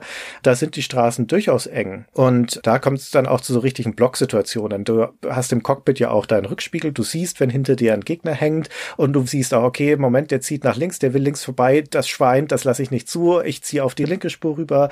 Wenn es im Duellmodus spielst, kommt da aber dann ein anderes Auto entgegen, dann musst du schnell wieder nach rechts, damit du ausweichst. Und dann hast immer so ein halbes Auge auf dem Rückspiegel, um zu gucken, dass du den ja so blockst, dass er nicht vorbeikommt. Weil wenn ihr gut fahrt, dann sind die Autos auch ähnlich schnell. Dann hängst du so ein Auto nicht so ohne weiteres ab. Dann kann es auch eine ganze Weile so weitergehen. Ähnlich bei der Polizei, die ist allerdings viel langsamer, die ist viel leichter abzuhängen. Aber das sind Situationen, die häufig vorkommen in Need for Speed, meiner Erfahrung nach. Und der andere Punkt, um das noch kurz zu sagen, ist die Kollisionen mit der Streckenbegrenzung. Das sind ja alles Schläuche in Need for Speed. Und das sind auch wirklich Schläuche in dem Sinne, dass es links und rechts von der Straße nichts gibt. Da ist ein kleiner Schotterstreifen. Also gerade in den Kurven ist es natürlich schon so, dass du auch so das Gefühl hast, du könntest schneiden, aber dann ist immer irgendwas in der Seite. Eine Leitplanke, eine Felsmauer, sonst irgendwas. Also du kannst da kein Jota abweichen. Und eines der gravierendsten Probleme von dem Original Need for Speed, meiner Meinung nach, was es super nervig macht, ist, dass die eigentliche Streckenbegrenzung aber nicht logisch dort ist, wo du sie siehst, also zum Beispiel an der Felskante, sondern irgendwo unsichtbar davor. Da gibt's eine unsichtbare Linie, wo das Auto abprallt. Das kann ja auch nicht zerschellen, das prallt halt einfach ab wie in einem Flipper, aber das ist irgendwo davor und deswegen kommen ständig Situationen, wo ich das Gefühl habe, die Kurve davon, die müsste ich schneiden können. Da führt der Schotterstreifen so den nehme ich jetzt besonders eng, da möchte ich einen Millimeter an der Leitspranke entlangfahren, um die so gut wie möglich zu schneiden und es geht nicht. Du fährst irgendwo in eine unsichtbare Kante rein und es ist jedes Mal scheiße. Das finde ich auch, aber das lernst du doch bei deinen Kursen. Ja, zwangsläufig, ja. Das ja. Nach einer Zeit weißt du doch, wo du es kannst, ja. Also das bringt das Spiel dir auf die harte Tour bei. Also ich sag noch mal eine Sache dazu und dann vergessen wir diese Einlassung mit der Spielerfahrung. Ich hatte das Gefühl, dass ich in meiner jetzigen 2020er Spielerfahrung wahnsinnig viele klare Überholsituationen hatte. Also wo ich klar überholt wurde oder wo ich klar überholt habe. Und wo wenig Karambolage kam. Klar, die, die Gegner wackeln manchmal, aber sie wackeln nicht so aggressiv dir in den Weg wie in anderen Spielen. Und ich fand das auch nicht so eine erfolgversprechende Technik, da rüber zu fahren auf die andere Spur, dich dann möglicherweise von dem sogar noch rammen zu lassen, als statt den vorbeizulassen und zu gucken, ob er ihn dann bei der nächsten Kurve wieder kriegst. Nee, du musst die unbedingt ausbremsen. Echt? Ja, auf jeden Fall. Aber manchmal fährt er mir rein. Ja, das macht ja nichts. Es gibt dir ja nur noch einen Stoß. Das möchte ich ja sogar. Wenn er mich an der Seite erwischt, dann komme ich manchmal sogar ein bisschen ins Schleudern. Ja, gut, das ist ungünstig. Ich kann das ja nicht kontrollieren, wo er mich genau trifft, weil ich fahre ihm ja relativ blind in den Weg. Ich sehe halt von wo er kommt. Ja. Wenn ich ihn vorher blocke, dass er bremsen muss, das geht schon. Ja, ja, und du kannst dir, wenn du siehst, dass er neben dir auftaucht, das ist auch einer der Vorteile von dieser, das Spiel nennt die Heli-Kamera, das ist ein bisschen irreführend, weil die hängt dann so ein bisschen über deinem Heck, aber da siehst du dann nicht nur dein Auto, sondern auch noch ein bisschen von der Straße links und rechts und kannst also auch sehen, wenn sich ein Gegner neben dich schiebt. Und wenn du da ihm dann einen kleinen Schubser gegen die Motorhaube gibst, dann kann es auch sein, dass du im Rückspiegel siehst, wie es ihn zerlegt. Genau, da kannst du ihn richtig rammen. Das geht dann auch. Ich bin das immer im Cockpit gefahren, weil ich das so das Gefühl hatte, dass es zum Spiel dazugehört, obwohl es, finde ich, die viel ungünstigere und viel schwerer zu fahrende Variante ist. Ja, es hat alles so seine Vor- und Nachteile. Das Spiel hat ab Werk drei Kameraperspektiven, nämlich das Cockpit, dann eine Dachkamera, wo du dein Auto siehst, aber sehr nah dran bist und die noch etwas weiter zurückgenommene Helikamera. Und in der Special Edition 96 kommt dann noch eine vierte dazu, nämlich eine Straßenkamera. Also wo du im Prinzip die Perspektive eines ferngesteuerten Autos hast. Nur halt eines ferngesteuerten Autos, das 300 Sachen fährt. Und fürs Geschwindigkeitsgefühl ist das phänomenal. Also wenn du wirklich das Adrenalin haben möchtest, dann musst du mit der Kamera fahren. Schwerer zu fahren halt. Schwerer zu fahren, genau. Ja. Wo wir schon so beim Fahren sind. Was hältst du von den Strecken? Ich bin ein großer Freund von so malerischen und realistischen Strecken und ich bin auch ein Freund von Punkt-zu-Punkt-Strecken. Das gibt's ja auch nicht in jedem Spiel. Viele Spiele haben zu der Zeit diese Rundkurse. Und ich finde die grundsätzlich schön. Ich bin kein Freund von Stadtstrecken, ich bin ein Freund von Outdoor-Strecken und ich habe jetzt beim Wiederspielen angefangen mit der Herbststrecke Autumn Valley, aber das ist keine Rundpunkt-zu-Punkt-Strecke. Das ist eine Rundstrecke, genau. Und die fand ich wunderschön. Von der Farbstimmung her, auch von der Art, wie die Grafik gealtert ist. Wir sind hier im Jahr 95 bei der PC-Version. Und das ist Software, das hat doch keine Beschleunigerkarten. Und diese Beschleunigerkarten, die sahen natürlich am Anfang, 97 kam das dann so richtig langsam, auch mit dem zweiten Teil auf. Die sehen halt heute wahnsinnig scheiße aus, als hätten die einfach so einen Filter darüber gelegt. Damals sah das natürlich super aus. Und dieses Pixlige, das das erste Need for Speed hat, ja, in dieser Software-Emulation, das hat heute natürlich super flüssig in der höchsten Auflösung, also höchste Auflösung, ne? Super VGA 640 mit 256 Farben läuft.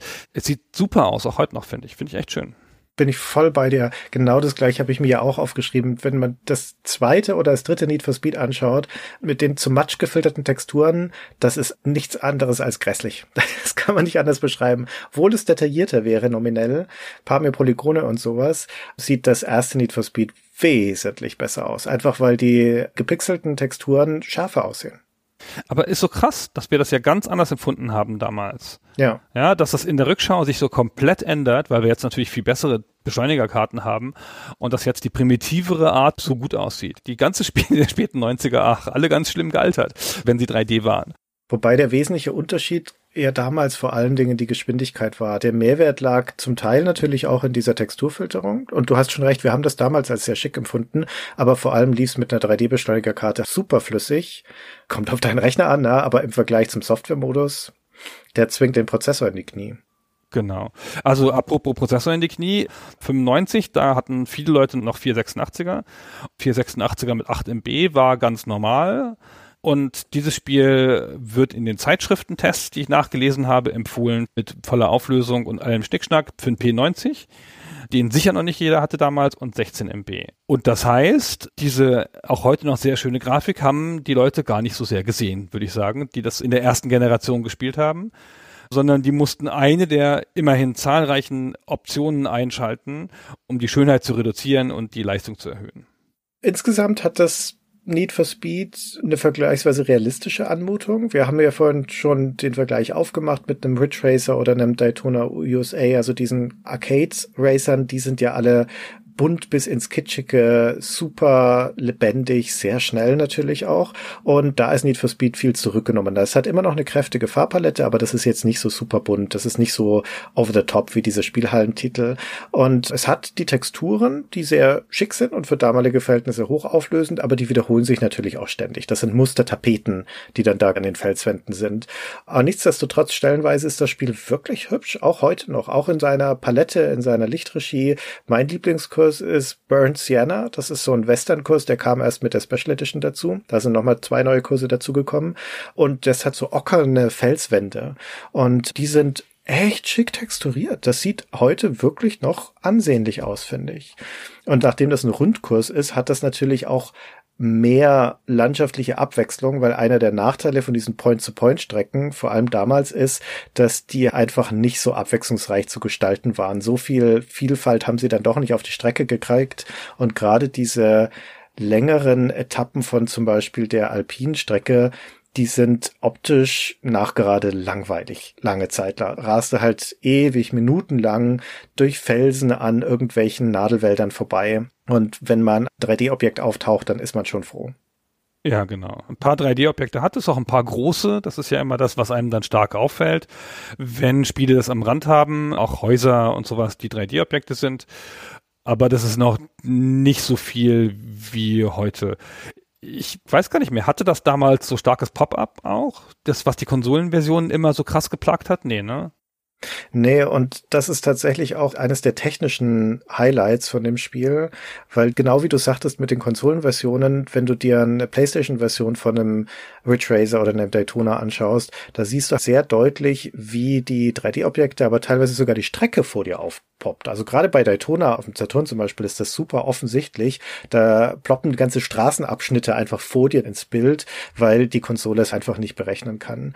Und bei Need for Speed war absichtlich einer der Entwicklungs Entwicklungsschwerpunkte, was die 3D-Grafik angeht, dass sie das so weit wie möglich minimieren wollten und dass vor allen Dingen die Straße selbst immer auf den Fluchtpunkt zu vollständig sichtbar sein sollte. Und so ist es auch. Die Objekte poppen ein Need for Speed auch auf, aber in so einer Distanz, dass du wirklich darauf achten musst. Sonst würde ich annehmen, fällt es dir gar nicht auf.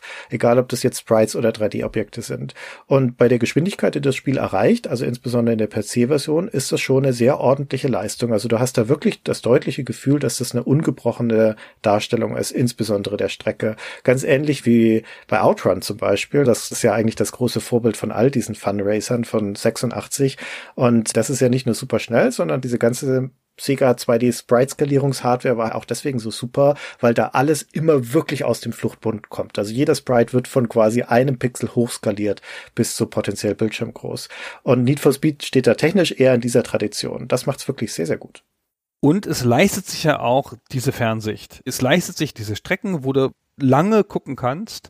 Also das macht ja Spaß schon zum Angeben. Also wenn du so ein Konsolenspiel zu der Zeit ein Rennspiel fährst, dann fährst du ständig um Kurven, ja, weil das Spiel auch verschleiern will, dass es halt nicht alle Objekte so weit rendern kann. Und das Need for Speed, da guckst du eine gerade Strecke entlang. Also ich wüsste überhaupt kein anderes Rennspiel dieser Art zu der Zeit, wo du eine lange Strecke guckst, die halt wirklich am Horizont endet. Auch nicht die ganze Zeit, ja, aber ein paar Stellen sind so. Und das ist schon ganz cool. Und ich fand das immer irgendwie so einen ganz besonderen Appeal, den ich schöner finde als diese engen Stadtstrecken, durch die man immer fährt. Das hat mich irgendwie mehr angesprochen. Ich fahre auch gern draußen. und diese engen Stadtstrecken mit den hektischen Lichtern, die viele Spiele haben, das hat mich immer genervt. Die gefallen mir auch bei Need for Speed nicht so. Also sowas wie die Bonusstrecke des Lost Vegas, die ist mir zu stressig, zu dunkel, zu hektisch. Die ist auch hässlich, ja, das stimmt. Die man freischaltet, wenn man die Meisterschaft in der PC-Version schafft. Was eine sehr schöne Belohnung ist, finde ich, die Meisterschaft durchzuführen, eine neue Strecke zu bekommen. Nur leider ist die Strecke jetzt nicht so der Hammer. Aber du hast schon recht, die Komposition ist eher die Stärke von Need for Speed als die sonstige Inszenierung der Strecke. Also es gibt ja zum Beispiel in der Umgebung der Strecke überhaupt keine Animationen was du in der Spielhalle schon hast zu dem Zeitpunkt, dass da mal ein Flugzeug landet oder sich irgendwelche Windräder drehen oder Flaggen im Wind flattern und sowas, das hat Need for Speed fast überhaupt nicht. Ich glaube, in den Western-Kursen da gibt's auch mal Windräder, die sich drehen, aber das ist schon das höchste der Gefühle. Ansonsten ist da alles statisch. Und Dafür hat es dann aber diese statischen Sachen ganz hübsch zusammengestellt. Ich sagte schon, die Lichtstimmung ist schön. Mein Highlight ist zum Beispiel die Küstenstraße, das Coastal im dritten Abschnitt. Da gibt's gegen Ende eine Passage, wo man im Abendlicht auf einen Leuchtturm zuführt. Und die Straße ist gesäumt von so kleinen Erlebbäumchen. Links ist eine Steinmauer, rechts ist der Strand und das Meer. Und in der Ferne kommt dieser Leuchtturm auf dich zu. Und um den Leuchtturm herum ist so eine pittoreske Gruppe von weißen Häuschen mit roten Dächern. Und die Straße macht eine Wende Wände drumherum und man würde am liebsten aussteigen und da mal schnell ein Foto machen, wenn du nicht gerade mit 200 unterwegs wärst. Und das ist auch heute noch hübsch anzusehen. Das ist unabhängig vom Detailgrad, das ist hübsch komponiert. Ja, finde ich auch. Also das Spiel macht schon was auch dieser grundlegenden Fantasie, dass es reale Orte sind. Ich finde, es wirkt nicht wie eine Rennstrecke an vielen Stellen. Es wirkt wie ein Ort, wo man langfahren könnte. Ja, und ich finde in anderen Spielen auch Spiele mit Gegenverkehr, die ja dann auch realistisch eine Stadt simulieren, wirken halt trotzdem wie Rennstrecken. Es ist irgendwie charmant, dass das Need for Speed ein bisschen anders macht. Ja, mit der Ausnahme, dass es wirklich gerade Linien sind. Das heißt, dafür, dass es ja die Illusion erzeugen will, dass es eine Strecke in der realen Welt ist, gibt es hier keinerlei Kreuzungen und keinerlei Abzweigungen. Es gibt genau diese eine Straße und von der führt nie irgendwie eine andere Straße ab. Es ist auch einigermaßen nachvollziehbar, aber da geben sie sich dann die Mühe auch gar nicht, das noch da noch irgendwie zu versuchen, das aufrechtzuerhalten. Und das sind auch so Sachen wie, also nominell laut dem Sprechertext zum Beispiel, soll diese Alpine-Strecke in den europäischen Alpen spielen. Die heißt ja auch Alpine und der beginnt dann auch mit zieh die Lederhosen an. Mhm. Aber dann haben sie sich aber nicht die Mühe gemacht, da mal die Straßenschilder durch europäische auszutauschen oder den Mittelstreifen von gelb in weiß umzufärben oder die Polizeiautos einmal in europäische umzuwandeln. Also das ist schon nach wie vor eine kanadische Strecke. Es ist alles kanadisch oder nordamerikanisch, sagen wir mal, wo du da unterwegs bist. Ja, auch die Vegetation da sieht so aus. Das soll aber auch so, das ist ja auch okay. In Kanada gibt's ja auch keine Kreuzungen, das weiß jeder. Ja, da sind die Straßen einfach so. Das große Ödnis. ja, vielleicht ist das so. Da gibt's viel Gegenverkehr, aber die Leute wollen alle an den gleichen Punkt. Ja, es ist so, wie du sagtest, es ist auf den Strecken, die sind jetzt nicht gesäumt von 3D-Objekten. Es sind nicht wenige, aber es gibt nicht so wahnsinnig viele. Es gibt auch noch viele Sprites. Wenn mal sowas passiert, was wirklich selten ist, wie auch auf diesem dritten Coastal-Abschnitt, wo mal mal ein Heißluftballon in der Luft hängt oder du an welchem vorbeifährst, dann sind das Sprites und dann ist es aber auch nicht einer, sondern haben sie da halt 100 am Stück reingestempelt, sodass du da dann halt mal 20 Sekunden an so einer Ballonparade vorbei kannst. Und das ist nett, aber es ist auch irgendwie irritierend, weil die bewegen sich halt nicht, die hängen in der Luft. Auch wenn du auf der Alpenstrecke durch Brücken unten durchfährst, also durch Unterführungen, dann sind das Zugbrücken und da stehen Züge drauf, aber die stehen da drauf die bewegen sich keinen Millimeter, sondern die stehen da halt einfach. Und das macht aber nichts, weil du rauscht halt einfach dran vorbei. Und die Highlights sind für mich in der Architektur von den Strecken von Need for Speed, wie eigentlich in jedem Rennspiel, immer die Brücken, wenn es denn welche gibt auf den Strecken, weil dann auch mal die ewige Streckenbegrenzung da wegfällt und du auch so ein kurzes Gefühl von Freiheit hast, weil du mal in die Weite blicken kannst. Und Brücken geben immer ein tolles Geschwindigkeitsgefühl, sind ja auch geraden einfach ihrer Natur nach in der Regel. Und du hast zum Beispiel auf dem zweiten Abschnitt von der Alpenstrecke eine orangene Fachwerkbrücke, da zischen dann die Balken so über dir vorbei und die werfen Schatten auf die Straße oder in diesem Burns Sienna, an diesem Westernkurs, da gibt's eine Holzbrücke, da kommst du aus dem Tunnel raus, öffnet sich wieder ins Licht, du rast auf eine Holzbrücke, rechts ist eine Steilwand, wo mehrere Wasserfälle hinunterstürzen, links der freie Bild auf die Tafelberge und unter deinen Rädern rattern die Holzboden von dieser Brücke. Das ist ein schöner Moment und das ist immer wieder schön, wenn du auf diesem Rundkurs da drüber kommst. Das stimmt. Brücken sind oft schön, das finde ich auch. Ich mag sogar Tunnel, obwohl alle Leute Tunnel hassen. Aber Tunnel sind ja nur eine Frage der Beleuchtung. Bei Need for Speed, die sind jetzt nicht spezifisch cool beleuchtet. In welcher Version ist das? In der PlayStation-Version gibt es dann farbige Lichter in einem der Tunnel und dann wirkt das schon gleich viel dramatischer. Aber auf der PC-Version gibt es das nicht. Da sind die Tunnel mau. Ich mag sie trotzdem. Ich fahr gerne mal eine Sekunde durchs Dunkle. Ja. Wie hast du denn die Polizei empfunden. Also du hast ja vorhin schon gesagt, du spielst lieber die Rennen ohne Polizei, aber wenn du mal in dem Duellmodus unterwegs bist, dann sind da ja auch die Polizisten. Und das ist ja später in der Need for Speed Serie dann ein ganz wesentliches Merkmal geworden. Ab dem dritten, ab dem Hot Pursuit kannst du ja sogar die Polizei spielen. Da wird's ein richtiges Spielelement und die Polizeiverfolgungen gehen ja dann spätestens mit den Underground-Teilen, wenn die ganze Serie die Abbiegung in Richtung Tuning-Spiel macht, gehen die ja dann in die DNA mit über. Und sie tauchen aber hier schon auf Überwiegend deswegen, weil sie halt in Test Drive auch schon drin waren. Aber hast du da eine Meinung dazu? Ich fand das schon bei Test Drive doof und finde es hier auch doof. ich würde sogar so weit gehen, aber da bin ich ganz alleine auf der Welt. Ich fand es sogar bei Hot Pursuit doof. Ich habe das ganze Element gehasst. Ich will nicht unterbrochen werden in meinem Rennen oder eine Zusatzkomplikation haben. Ich will mich darauf konzentrieren, dass ich meine Strecke, die ich gut kenne, auf der Ideallinie fahre. Und dann, wenn ich noch mit Gegnern rempeln muss, ist es genug. Und dann kommt da random so ein scheiß Polizist dabei. Ah, ich finde das ein komplett überflüssiges Element. Das ist ganz gut auf einer Packung. Ja, auf der Packung steht dann hier mit richtiger Polizei. Super. Alles gut, ja, könnt ihr ja machen. Aber ich spiele die Spielmodi nicht, in denen sie vorkommt, wenn es geht. Ja, ich kann das teilen. Ich bin da ein bisschen hin und her gerissen. Ich finde auch, dass es rein nüchtern spielmechanisch eher störend ist, weil es ja eine Unterbrechung herbeiführt. Und zwar eine der härtesten Arten, nämlich die Polizei, wenn sie dich erwischt. Also die versucht sich vor dich zu setzen, wie auch im Test Drive. Und wenn ihr das gelingt, dann bremst sie dich so lange aus, bis du stehen bleibst. Dann kriegst du ein Ticket also ein Strafzettel und dann musst du wieder neu, also an der Stelle weiterfahren, aber du musst halt wieder hochbeschleunigen und du verlierst da so viel Zeit, dass du dann eigentlich auch schon aufhören kannst in diesem Moment. Und das ist schon hart. Aber auf der anderen Seite ist es ein erhebender Moment, wenn du dich einer Polizeistreife näherst, die können ja entweder am Straßenrand stehen, lauernd, oder sie fahren im normalen Verkehr. Und lange bevor du sie siehst, zeigt dir das Spiel, das mit so einem Radarwarner nennt das das Spiel, schon durch ein Ticken an. Also das ist wie so ein Peilsender. Das beginnt mit einem langsamen Piepen und wird immer schneller, je näher du der Polizei kommst. Und du weißt also schon, dass da eine kommen wird und weißt auch, wie schnell du dich ihr näherst, dadurch, dass dieses Tuten immer schneller wird. Und so eine Polizei dann da zu sehen, wie sie vor dir hertuckert oder am Straßenrand steht und mit so einer Geschwindigkeit an ihr vorbeizufliegen, dass du noch hörst im Vorbeifahren, wie sie ihre Sirene anschmeißen und dann verklingt sie aber traurig am Horizont, weil du halt einfach mit Lichtgeschwindigkeit unterwegs bist. Das ist jedes Mal wieder so Hammer, dass ich dann wieder versöhnt bin.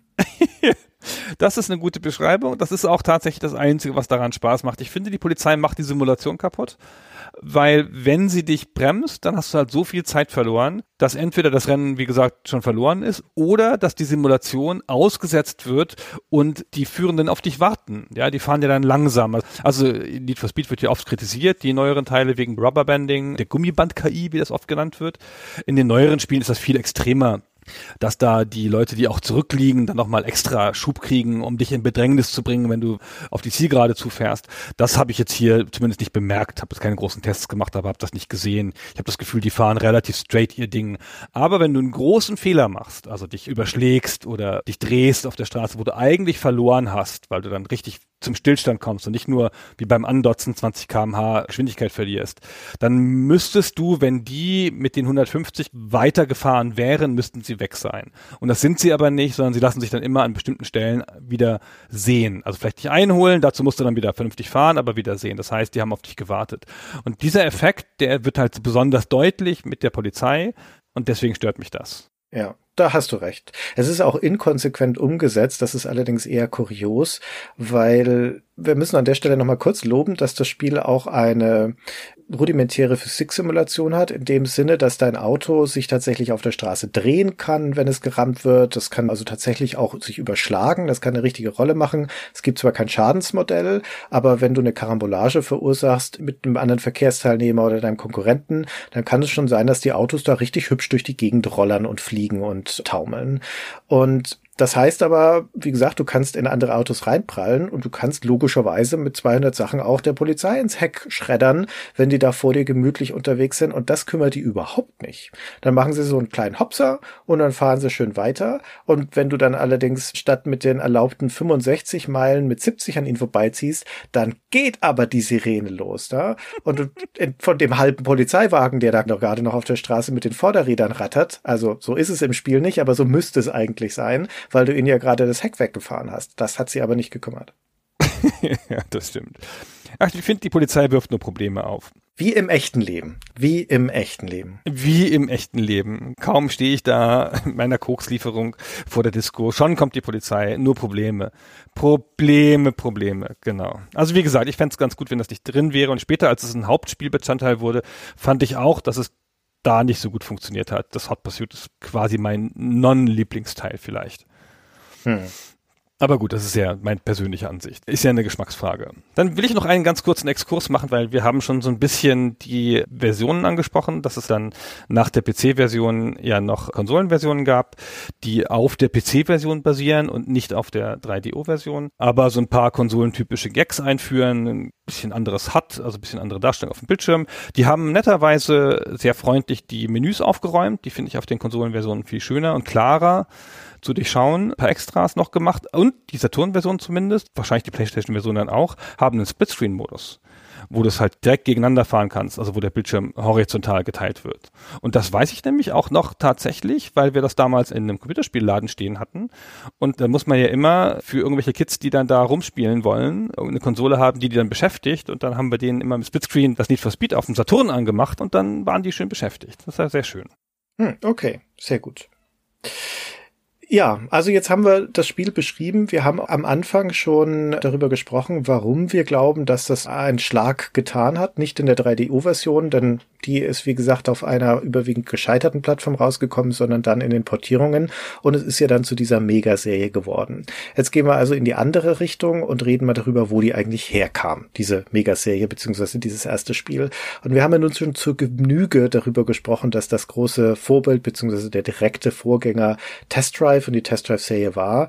Aber wir gehen noch mal ein bisschen weiter zurück, nämlich in die Anfangsgeschichte des Studios, das Test Drive ins Leben gerufen hat, nämlich Distinctive Software. Wie gesagt, es gibt eine ganze Folge von Stay Forever zu Test Drive. Wer die noch nicht gehört hat, Nummer 41, empfehlen wir gerne an dieser Stelle. Aber wir sind jetzt also im Kanada des Jahres 1982 in Burnaby. Das ist ein Vorort von Vancouver an der Westküste von Kanada und dort gründen zwei junge Studenten, nämlich Don Matrick und Jeff Samber, ein kleines Softwarestudio, Distinctive Software. Das besteht nur aus den beiden am Anfang. Und dann passiert erstmal eine ganze Weile lang nicht viel Aufregendes. Die beiden werden in diesem Kanada dieser Jahre so kurz mal zu lokalen Stars. Die sind da auch im Fernsehen, die machen ein kleines erstes Spiel. Und in der Folge davon beschließen die beiden dann erstmal Portierungen überwiegend zu machen. Sie kommen dann relativ schnell in Kontakt mit Accolade und verbringen die Mitte der 80er Jahre damit, für die die ersten Portierungen von Accolade-Spielen zu machen, sowas wie Hardball, das Baseballspiel, Fight Night, Ace of Aces und so weiter. Das heißt, Distinctive Software oder DSI, wie es abgekürzt wird, ist am Anfang ein Portierungsstudio für 8-Bit und später noch 16-Bit Heimcomputer. Und dann fangen sie an, auch Konvertierungen für japanische Studios zu machen auf europäische Heimcomputer. Und zwar für einige der ganz großen Marken jener Zeit. Die machen für Sega zum Beispiel die PC-Version von Afterburner, von Outrun, von Altered Beast.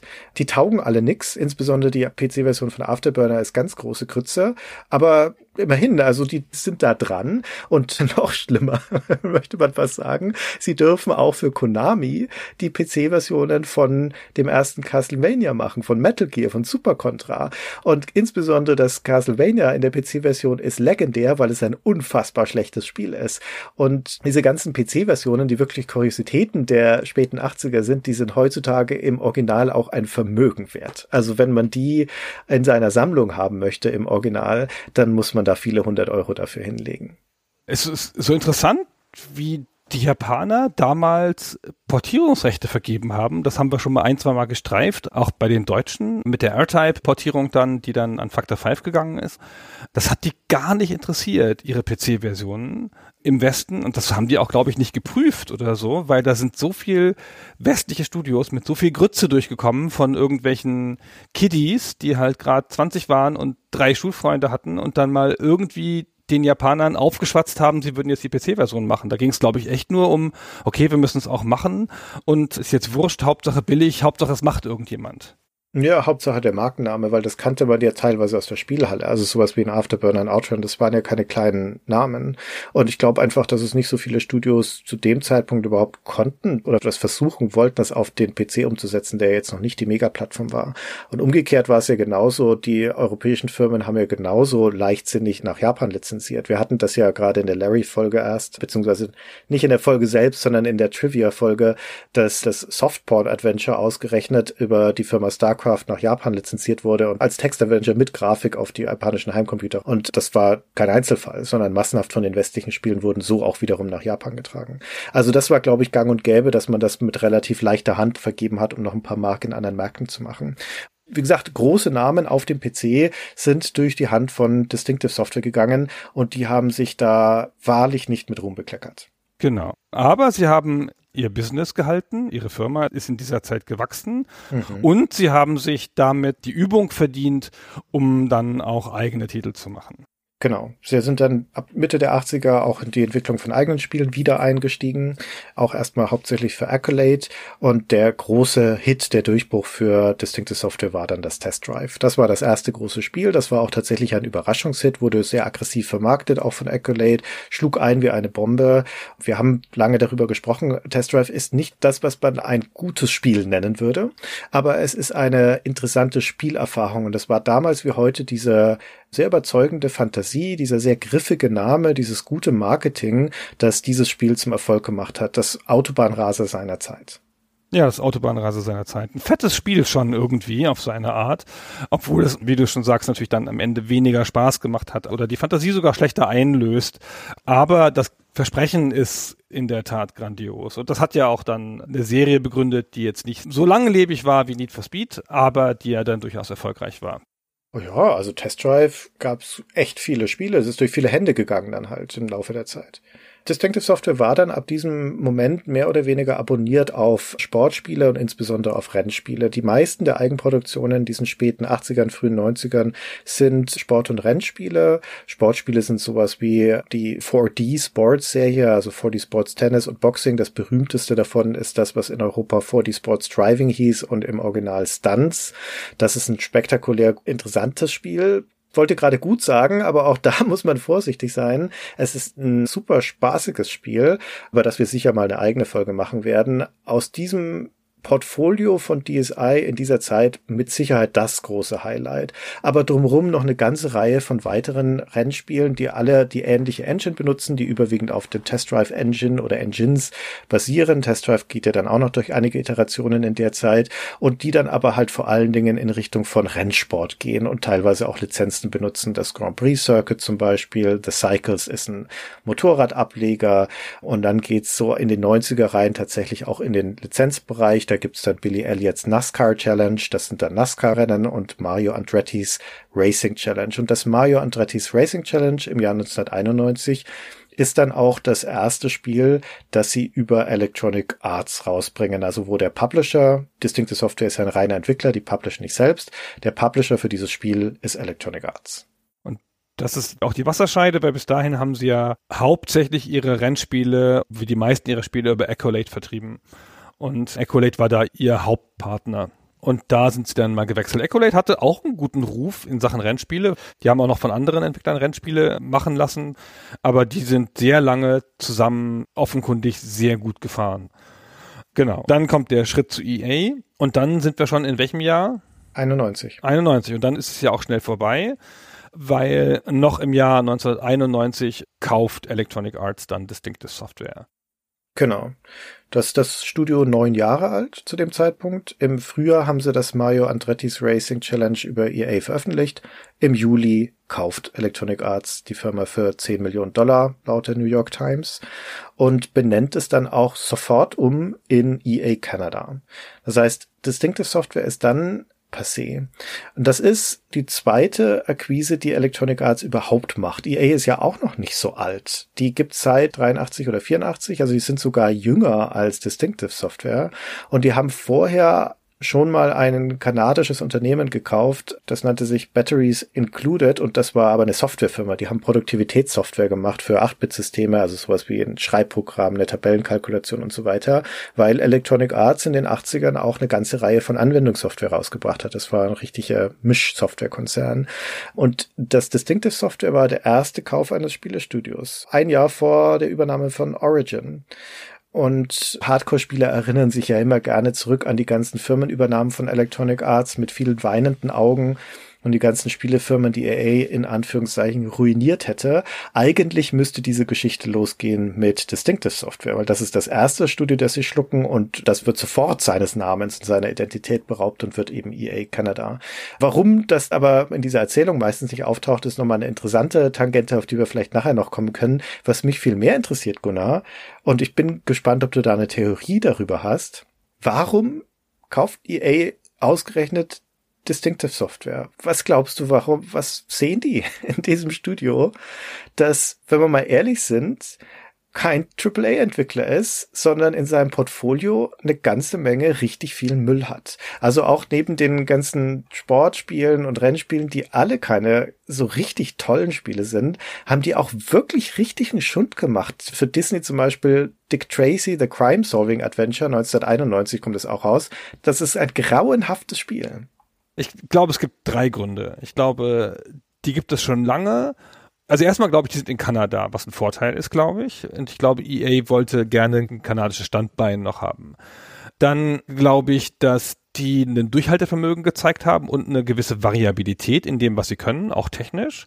Also viele verschiedene Spiele schon gemacht und vor allen Dingen Sport- und Rennspiele. Und das, was dann ankommt, ist ja die ganz große Zeit von EA Sports. Und EA muss da schon vorgehabt haben, stärker in Sport- und Rennspiele zu gehen. Und vielleicht haben sie sich gedacht, die haben ja auch nicht nur diese Rennspiele gemacht, sondern auch Hardball. Und vielleicht passte das einfach dazu. Dann waren die schon relativ substanziell groß. fünf Millionen Umsatz zu dem Zeitpunkt. Ist ja schon nicht so schlecht, ja, die sie dann vielleicht sogar mitgekauft haben. Und ich könnte mir gut vorstellen, ohne dass ich da jetzt irgendwas drüber weiß, ich glaube, die wollten den dann Metric haben. Ja, das würde ich auch sagen. Habe ich ja auch auf meiner Liste. Kann ich mir gut vorstellen, genau. Don Matrick macht massiv Karriere bei Electronic Arts, wird dort zu einem wichtigen Manager und wird dann später Mr. Xbox 360. Der managt die Xbox-Sparte bei Microsoft und verantwortet unter anderem den Launch der super erfolgreichen Xbox 360. Bevor er dann zu Synga geht. Das war nicht die beste Entscheidung. Es ist nicht so gut geendet bei Microsoft nach allem, was man hört. Und dann war er bei Singa und das ist auch nicht so gut geendet. Ja, genau, und bei EA war er Chef der weltweiten Studiolandschaft. Und das ist eine substanzielle Position bei EA, weil man da relativ nah noch dran ist an der Entwicklung und relativ viel Macht hat. Und der war ja noch jung, war noch keine 30 oder Anfang 30, hatte aber schon zehn Jahre Unternehmererfahrung, eine Firma aufgebaut, die länger existiert als EA. Und er hatte auf dem Weg dahin, muss dann der einzige Eigner gewesen sein, weil er hatte nach seinen Kompagnon, den Sember, ausgekauft, Jeff Sember. Und er hat auch den großen Teil der Kaufsumme, glaube ich, in EA-Aktien bekommen, den größeren Teil. Und ich glaube, die haben gesehen, das ist wie so ein Equihire, würde man heutzutage sagen. Ja, wir kriegen da Personal, auch erfahrenes Programmiererpersonal, wir kriegen da einen Hotshot, den wir weiterhin einsetzen können. Und ja, ja, ja, wir haben ein Standbein und wir kaufen noch ein bisschen Expertise in Sportspielen dazu, das passt schon. Super erklärt würde ich genauso unterschreiben. Und spezifisch Sportspiele und nicht Rennspiele, weil das, glaube ich, ist das, was Electronic Arts vermutlich mit am wenigsten interessiert hat. Zum einen, weil sie, wie wir vorher gesagt haben, ja parallel schon mit dem Car and Driver ein Rennspiel in der Entwicklung haben zu dem Zeitpunkt, wo sie Distinctive kaufen. Da haben sie schon Eisen im Feuer. Sie haben kurz vorher das Indianapolis 500 von Papyrus rausgebracht, was das wesentlich bessere Rennspiel war als das Mario Andretti's Racing Challenge. Also wenn sie Rennspiele hätten haben wollen, hätten sie lieber Papyrus kaufen sollen. Aber vor allen Dingen lassen sie EA Canada ja auch jahrelang kein Rennspiel machen. Das kommt ja erst 94 dann wieder, also drei Jahre später das Need for Speed. Das war bestimmt auch lang in der Entwicklung. Aber ich meine, Distinctive Software hat vorher im Jahrestag die Rennspiele rausgekloppt, teils mehrere jährlich. Wenn es jetzt wirklich um die Rennspiele gegangen wäre, dann hätten sie da mehr damit machen müssen. Es ging, glaube ich, wirklich eher um Sportspiele. EA Canada ist das Studio, das die FIFA-Franchise ins Rollen bringt. Heute vermutlich die wichtigste Franchise mit Madden zusammen, die Electronic Arts überhaupt besitzt. Stammt von EA Canada. Allein deswegen hat sich der Kauf von Distinctive Software schon gelohnt. Die NHL-Serie stammt nicht von denen, wird aber dort aufgehängt. Das machen die alles vor Need for Speed.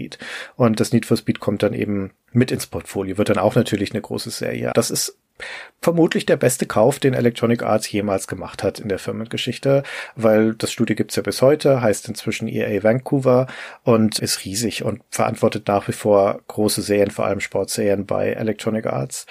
Also unterm Strich würde ich auch sagen, ich glaube, denen ging es um das Personal und die Erfahrung. Der Don Matrick ist ein cleverer Geschäftsmann. Muss man auch erstmal schaffen, diese Japan-Kontakte aufzubauen, diese Portierungen zu machen, auch über Jahre hinweg den Kontakt zu halten, obwohl die alle Schund sind und deine Firma dann für teuer Geld in Electronic Arts verkaufen. Ja, und wenn man eines sagen kann über Distinctive Software, dann, dass sie produktiv waren. Also, die haben 1991 in dem Jahr, in dem sie gekauft wurden, zwölf Ports und eigene Spiele auf den Markt gebracht. Zwölf Stück. Also, das ist schon für einen reinen Entwickler, der nicht selber published, eine enorme Zahl. Also es war schon ein großer Entwickler, aber nicht so groß, dass man so viele Spiele rausbringen kann normalerweise. Sie waren 75 Leute, glaube ich, zu der Zeit in der Spitze. Also EA hatte zum Zeitpunkt in seinen Publishing Operations 200. Das war natürlich schon noch ein bisschen eine andere Größenordnung. Aber mit 75 Leuten zehn Spiele rauszubringen in einem Jahr, das ist schon ziemlich enorm. Das schafft auch nicht jeder zu der Zeit. Und das hat EA sicher beeindruckt, glaube ich, auch wenn die Spiele zum Teil Schrott waren. Hm, kann ich mir gut vorstellen. Okay, jetzt passiert aber fast zeitgleich noch was anderes Wichtiges. Im Juli 91 übernimmt Electronic Arts Distinctive Software, benennt es um in EA Canada und zwei Monate später, im September 91, tritt der Gründer von Electronic Arts, Trip Hopkins, als Geschäftsführer zurück, gibt die Geschäftsführung an Larry Probst ab, weil er eine neue Firma gegründet hat, eine zweite, nämlich 3DO. Und als Chef dieser Firma hat er vor, eine neue Konsole in den Markt zu bringen, und zwar die 3DO-Konsole, von der wir schon so viel gesprochen haben. Es ist so verrückt. es ist so verrückt. Er könnte heute noch Chef von EA sein. Und was hat er gemacht? Er geht dann von EA weg. Er bleibt noch bis 1994 EA als Mitglied des Vorstandes, des Boards, was auch eine rein beratende Funktion sein kann. Es gibt nicht die klare Entsprechung im Deutschen. Noch verbunden der Firma. Aber er gründet dann schon sofort die Firma 3DO. Und 3DO ist ein bisschen schwierig. In der Bedeutung ist das ein Konsolenhersteller, ein Plattformhalter, würde man heutzutage sagen, so wie Sony und Microsoft und Nintendo Plattformhalter sind. Und es ist auch ein Plattformhalter, aber es ist kein Konsolenhersteller. Das ist der letzte Versuch, sowas zu machen, einen Plattformhalter ohne Konsolenhersteller. Sie haben nämlich das 3DO entwickelt als eine Serie von technischen Spezifikationen, so müsste die Konsole sein, eine grundlegende Technologie entwickelt dafür und dann das lizenziert an Firmen, die dann darauf Varianten dieser Konsole bauen konnten, die schon kompatibel waren miteinander, aber die unterschiedlich ausgestattet sein konnten. Und dann haben sie halt Lizenznehmer gesucht und die haben dafür dann Konsolen gebaut, bekanntermaßen Goldstar und Panasonic, so ein bisschen die leichtere Variante und die Luxusvariante. Und parallel dazu hat Chip Pockets natürlich seine Connections genutzt, um Games-Line-Up da am Anfang drauf zu kriegen. Und er ist natürlich EA verbunden und EA gehörte zu den großen Unterstützern dieser Konsole und hat eine Reihe von Spielen dafür gemacht, gleich zum Launch. Unter anderem das Need for Speed, aber auch zum Beispiel FIFA. Ja, also nicht zum Launch, sondern die Konsole kommt ja im Oktober 93 und die EA-Spiele erscheinen dann so ab 94. Die Launch-Titel waren schon alle von Studio 3DO, also von dem hauseigenen Entwickler von Trip. Aber Electronic Arts ist natürlich die Firma von Trip Hawkins, die vorherige, auch wenn er da nominell jetzt nicht mehr das Sagen hat. Trotzdem ist die Verbindung eng und Electronic Arts hat also eine enge Partnerschaft für die Vermarktung von dem 3DO und für die Erstellung von Software, aber sie bringen erstmal überwiegend Portierungen raus. Also auch das FIFA zum Beispiel ist ja eine Portierung. Das erscheint nicht originär für das 3DO, wenn ich das richtig im Kopf habe. Aber sie bringen auch solche Sachen wie ihr John Madden darüber. Sie machen einen Super Wing Commander. Sie machen eine Version von Road Rash für das 3DO. Und das sind aber alles nicht nur einfache 1 zu 1 Portierungen, sondern die sind schon ordentlich angepasst. Das Super Wing Commander zum Beispiel, das hat deutlich aufgemotzte Grafik Grafik, das hat einen ganz anderen visuellen Stil, das hat Sprachausgabe, das ist schon noch das bekannte Spiel inhaltlich, aber es sieht ganz anders aus. Also da ist schon Energie reingeflossen. Und sie machen auch ein paar originelle Produkte fürs 3DO, die dort zuerst erscheinen. Shockwave zum Beispiel, das ist so eine Art Terminal Velocity nur ein Jahr früher.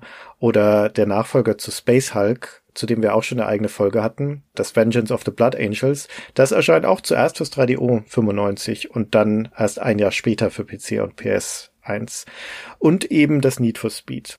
Und das ist unter all diesen Titeln auch fast der Flagship-Titel, würde ich sagen, oder? Ja, zumindest der besonderste und der nicht nur so okay ist und nicht nur ein Port ist.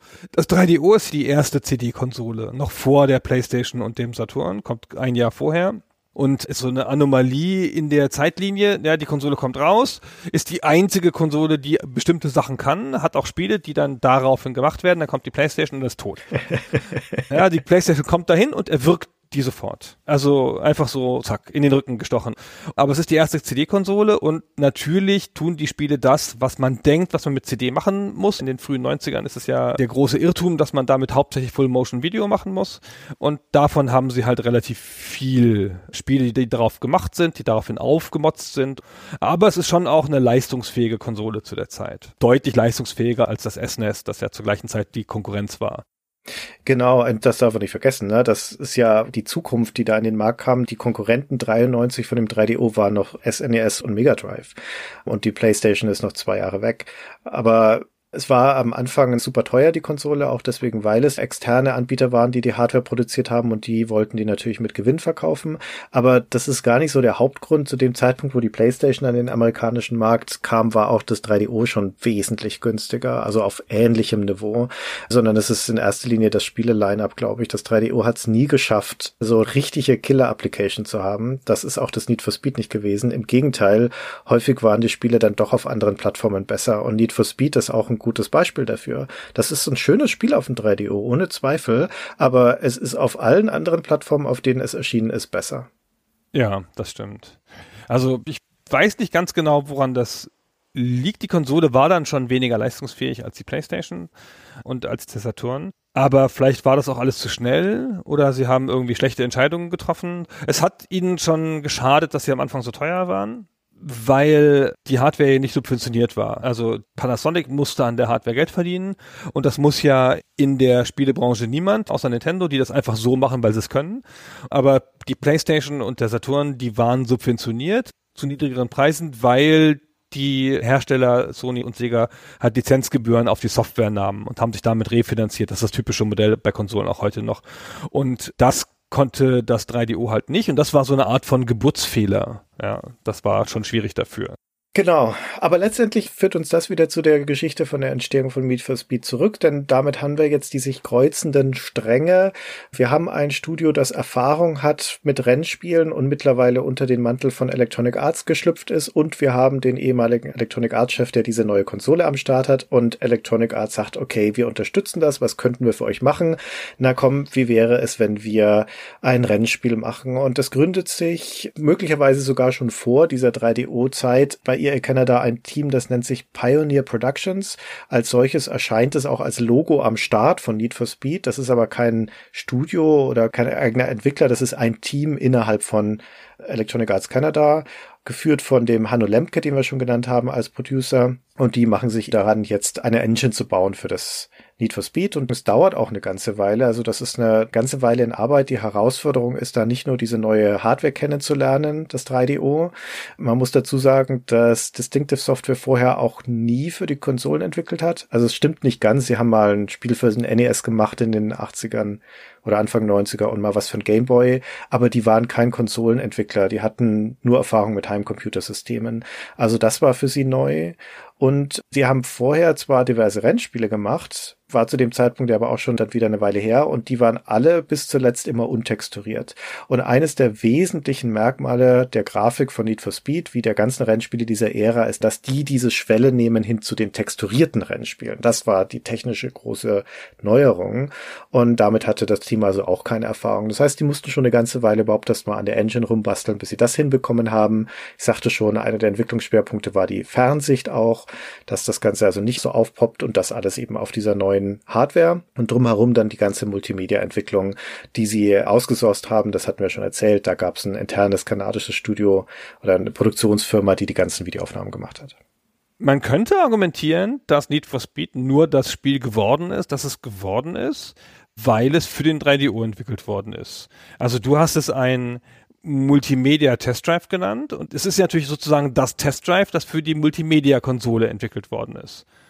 Und vielleicht hat es deswegen, weil sie halt dachten, für das 3DO muss man eine bestimmte Ästhetik haben und einen bestimmten Einsatz von Full-Motion-Video haben, haben sie ein paar Sachen vorweggenommen, die dann auch gut funktioniert haben, als sie es dann portiert haben. Also grundsätzlich ist das jetzt natürlich EA Canada und nicht mehr Distinctive. Die Leute, die Pioneer Productions sind, das sind so 20, 30 Leute und eine Handvoll davon sind erfahrene Leute noch aus der Zeit von Test Drive, unter anderem der schon mehrfach genannte Hanno Lemke, aber auch der Lead-Programmierer und ein paar von den älteren Programmierern, die sind noch aus der Zeit, die sind von Distinctive rübergekommen. Der überwiegende Teil dieses Teams ist neu. Für die ist dann Need for Speed das erste Spiel und die sind auch dafür dann eingestellt worden. Und ich nehme auch an, sie hatten noch Leute dabei, die schon Konsolenerfahrung hatten aus dem EA-Umfeld ohne dass ich das jetzt begründen könnte, dass sie damit nicht so allein gelassen worden sind.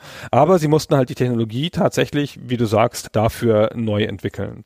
Also man muss Electronic Arts zugute halten, dass sie das nicht bei der 3DO-Version belassen haben, weil ich kann mir gut vorstellen, ohne es genau zu wissen, dass die die Entwicklungskosten nicht eingespielt haben wird. Vielleicht auch einer der Gründe, warum sie es dann portiert haben.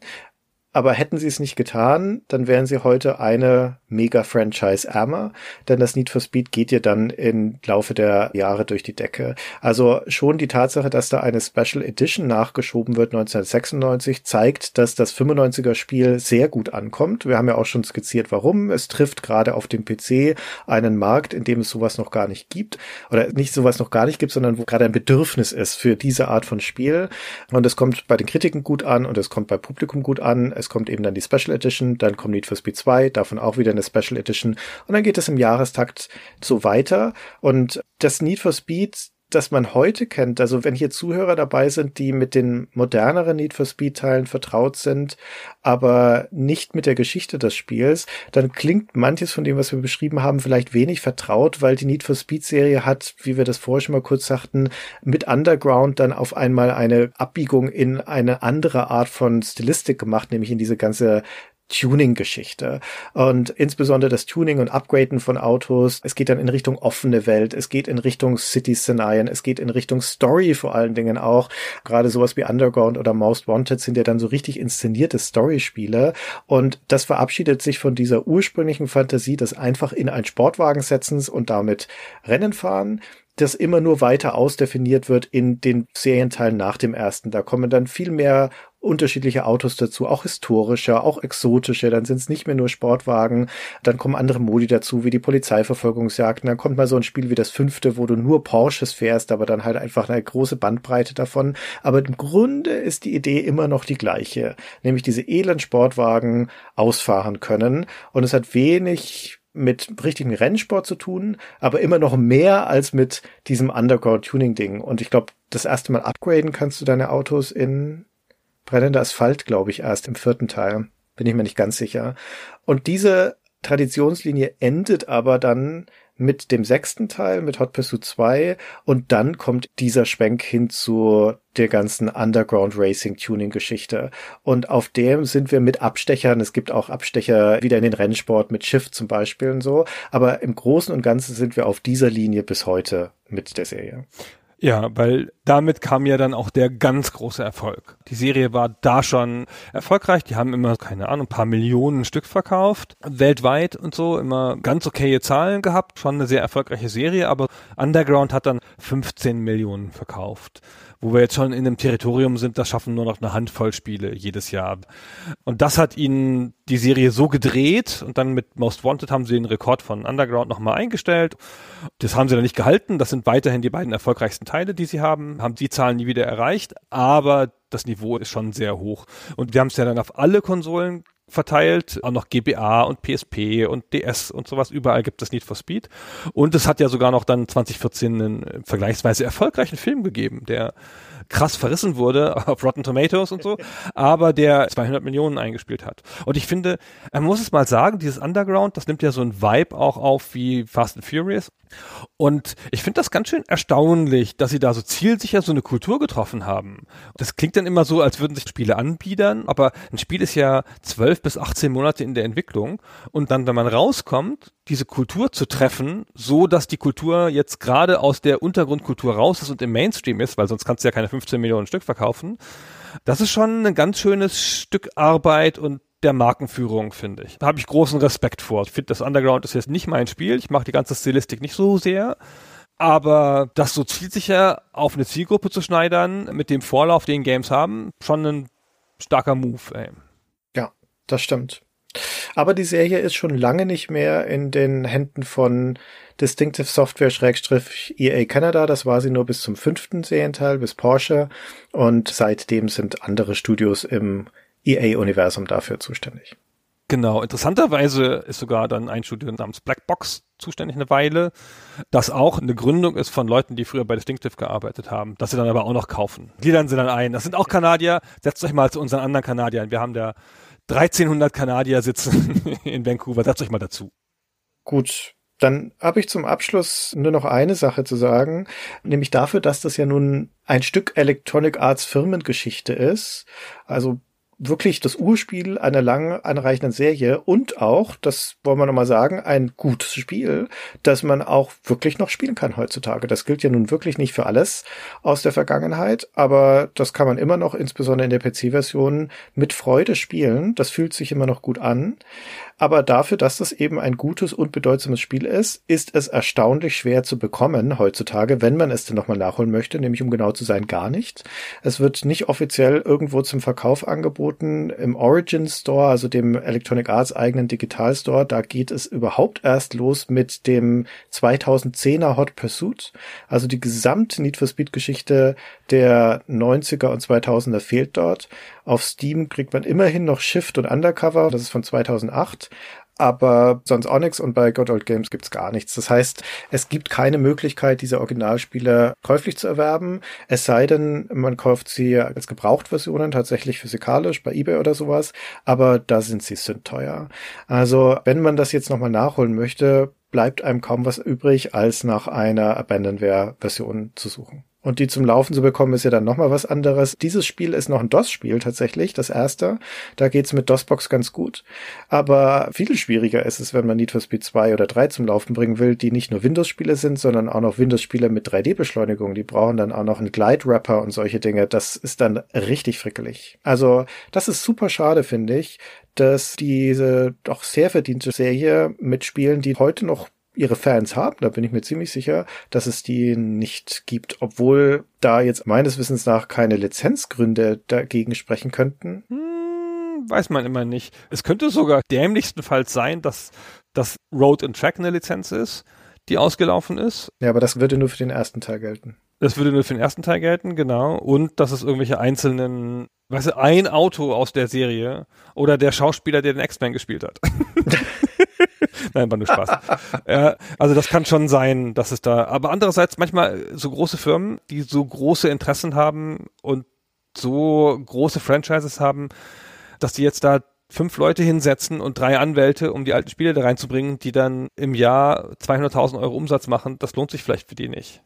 Nee, das kann schon sein. Also es würde mich bei den Lizenzen wundern, weil Electronic Arts hat doch die ganzen Lizenzabkommen mit den Autoherstellern für ihre aktuellen Spiele. Aber vielleicht ist da einer dabei, den sie nicht mehr haben oder es gilt nicht bis in die Vergangenheit. Man weiß es nicht so oder so. Also falls ihr jetzt Lust bekommen habt, das Spiel nochmal nachzuspielen, toi toi toi. Am einfachsten wird noch sein, sich die PlayStation-Version, die PS1-Version als Disc anzuschaffen und zu hoffen, noch eine PS1 irgendwo herzukriegen. Ja, eine PS1 kriegt man noch ganz gut und die Disc kriegt man auch. Also PS1 kann man, glaube ich, für 50 Euro ganz gut noch auf Ebay kriegen. Und das Spiel ist auch nicht so teuer wie in der PC-Version. So eine einzelne Disc ohne Packung kriegt man jetzt nicht für 10 aber für 30, 40 Euro, glaube ich. Und dann hätte man es ja. Ist schon zu viel Geld, ehrlich gesagt, für so ein altes Spiel aber man kann es noch kriegen. Wenn man zufällig eh eine PS1 hat, dann ist es vielleicht sogar ganz nett, sich das noch zu besorgen. Ich finde, die Saturn-Version hat einen großen Charme, weil die gut funktioniert für eine Konsolenversion, weil die auf 30 Frames gelockt ist. Die PlayStation-Version ist so komisch. Die scheint mir mehr zu schwanken. Also die läuft nicht langsamer, aber die scheint mir mehr zu schwanken. Aber die Saturn-Version finde ich richtig cool. Und außerdem haben die beiden Konsolenversionen Musik während des Tracks. Sensationell. Die PC-Version hat ja nur Musik im Menü und dann während des Fahrens keine Musik mehr, sondern nur noch puren Fahrsound. Braucht ja auch kein Mensch.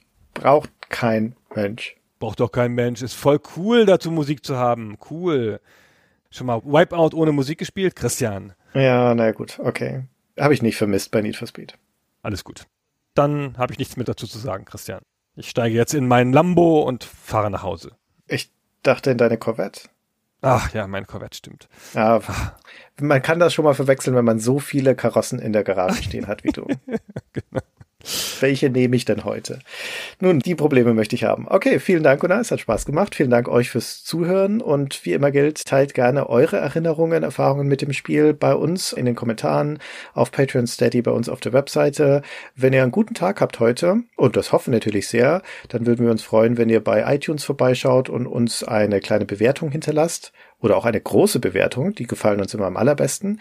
Und ansonsten wünschen wir euch noch einen ganz hervorragenden restlichen Tag ja, vielen Dank. Ich schließe mich an und je mehr Bewertungen auf iTunes, desto näher bin ich an meiner Corvette. Das ist eine Geschichte für sich. Die hören wir dann bei Gelegenheit.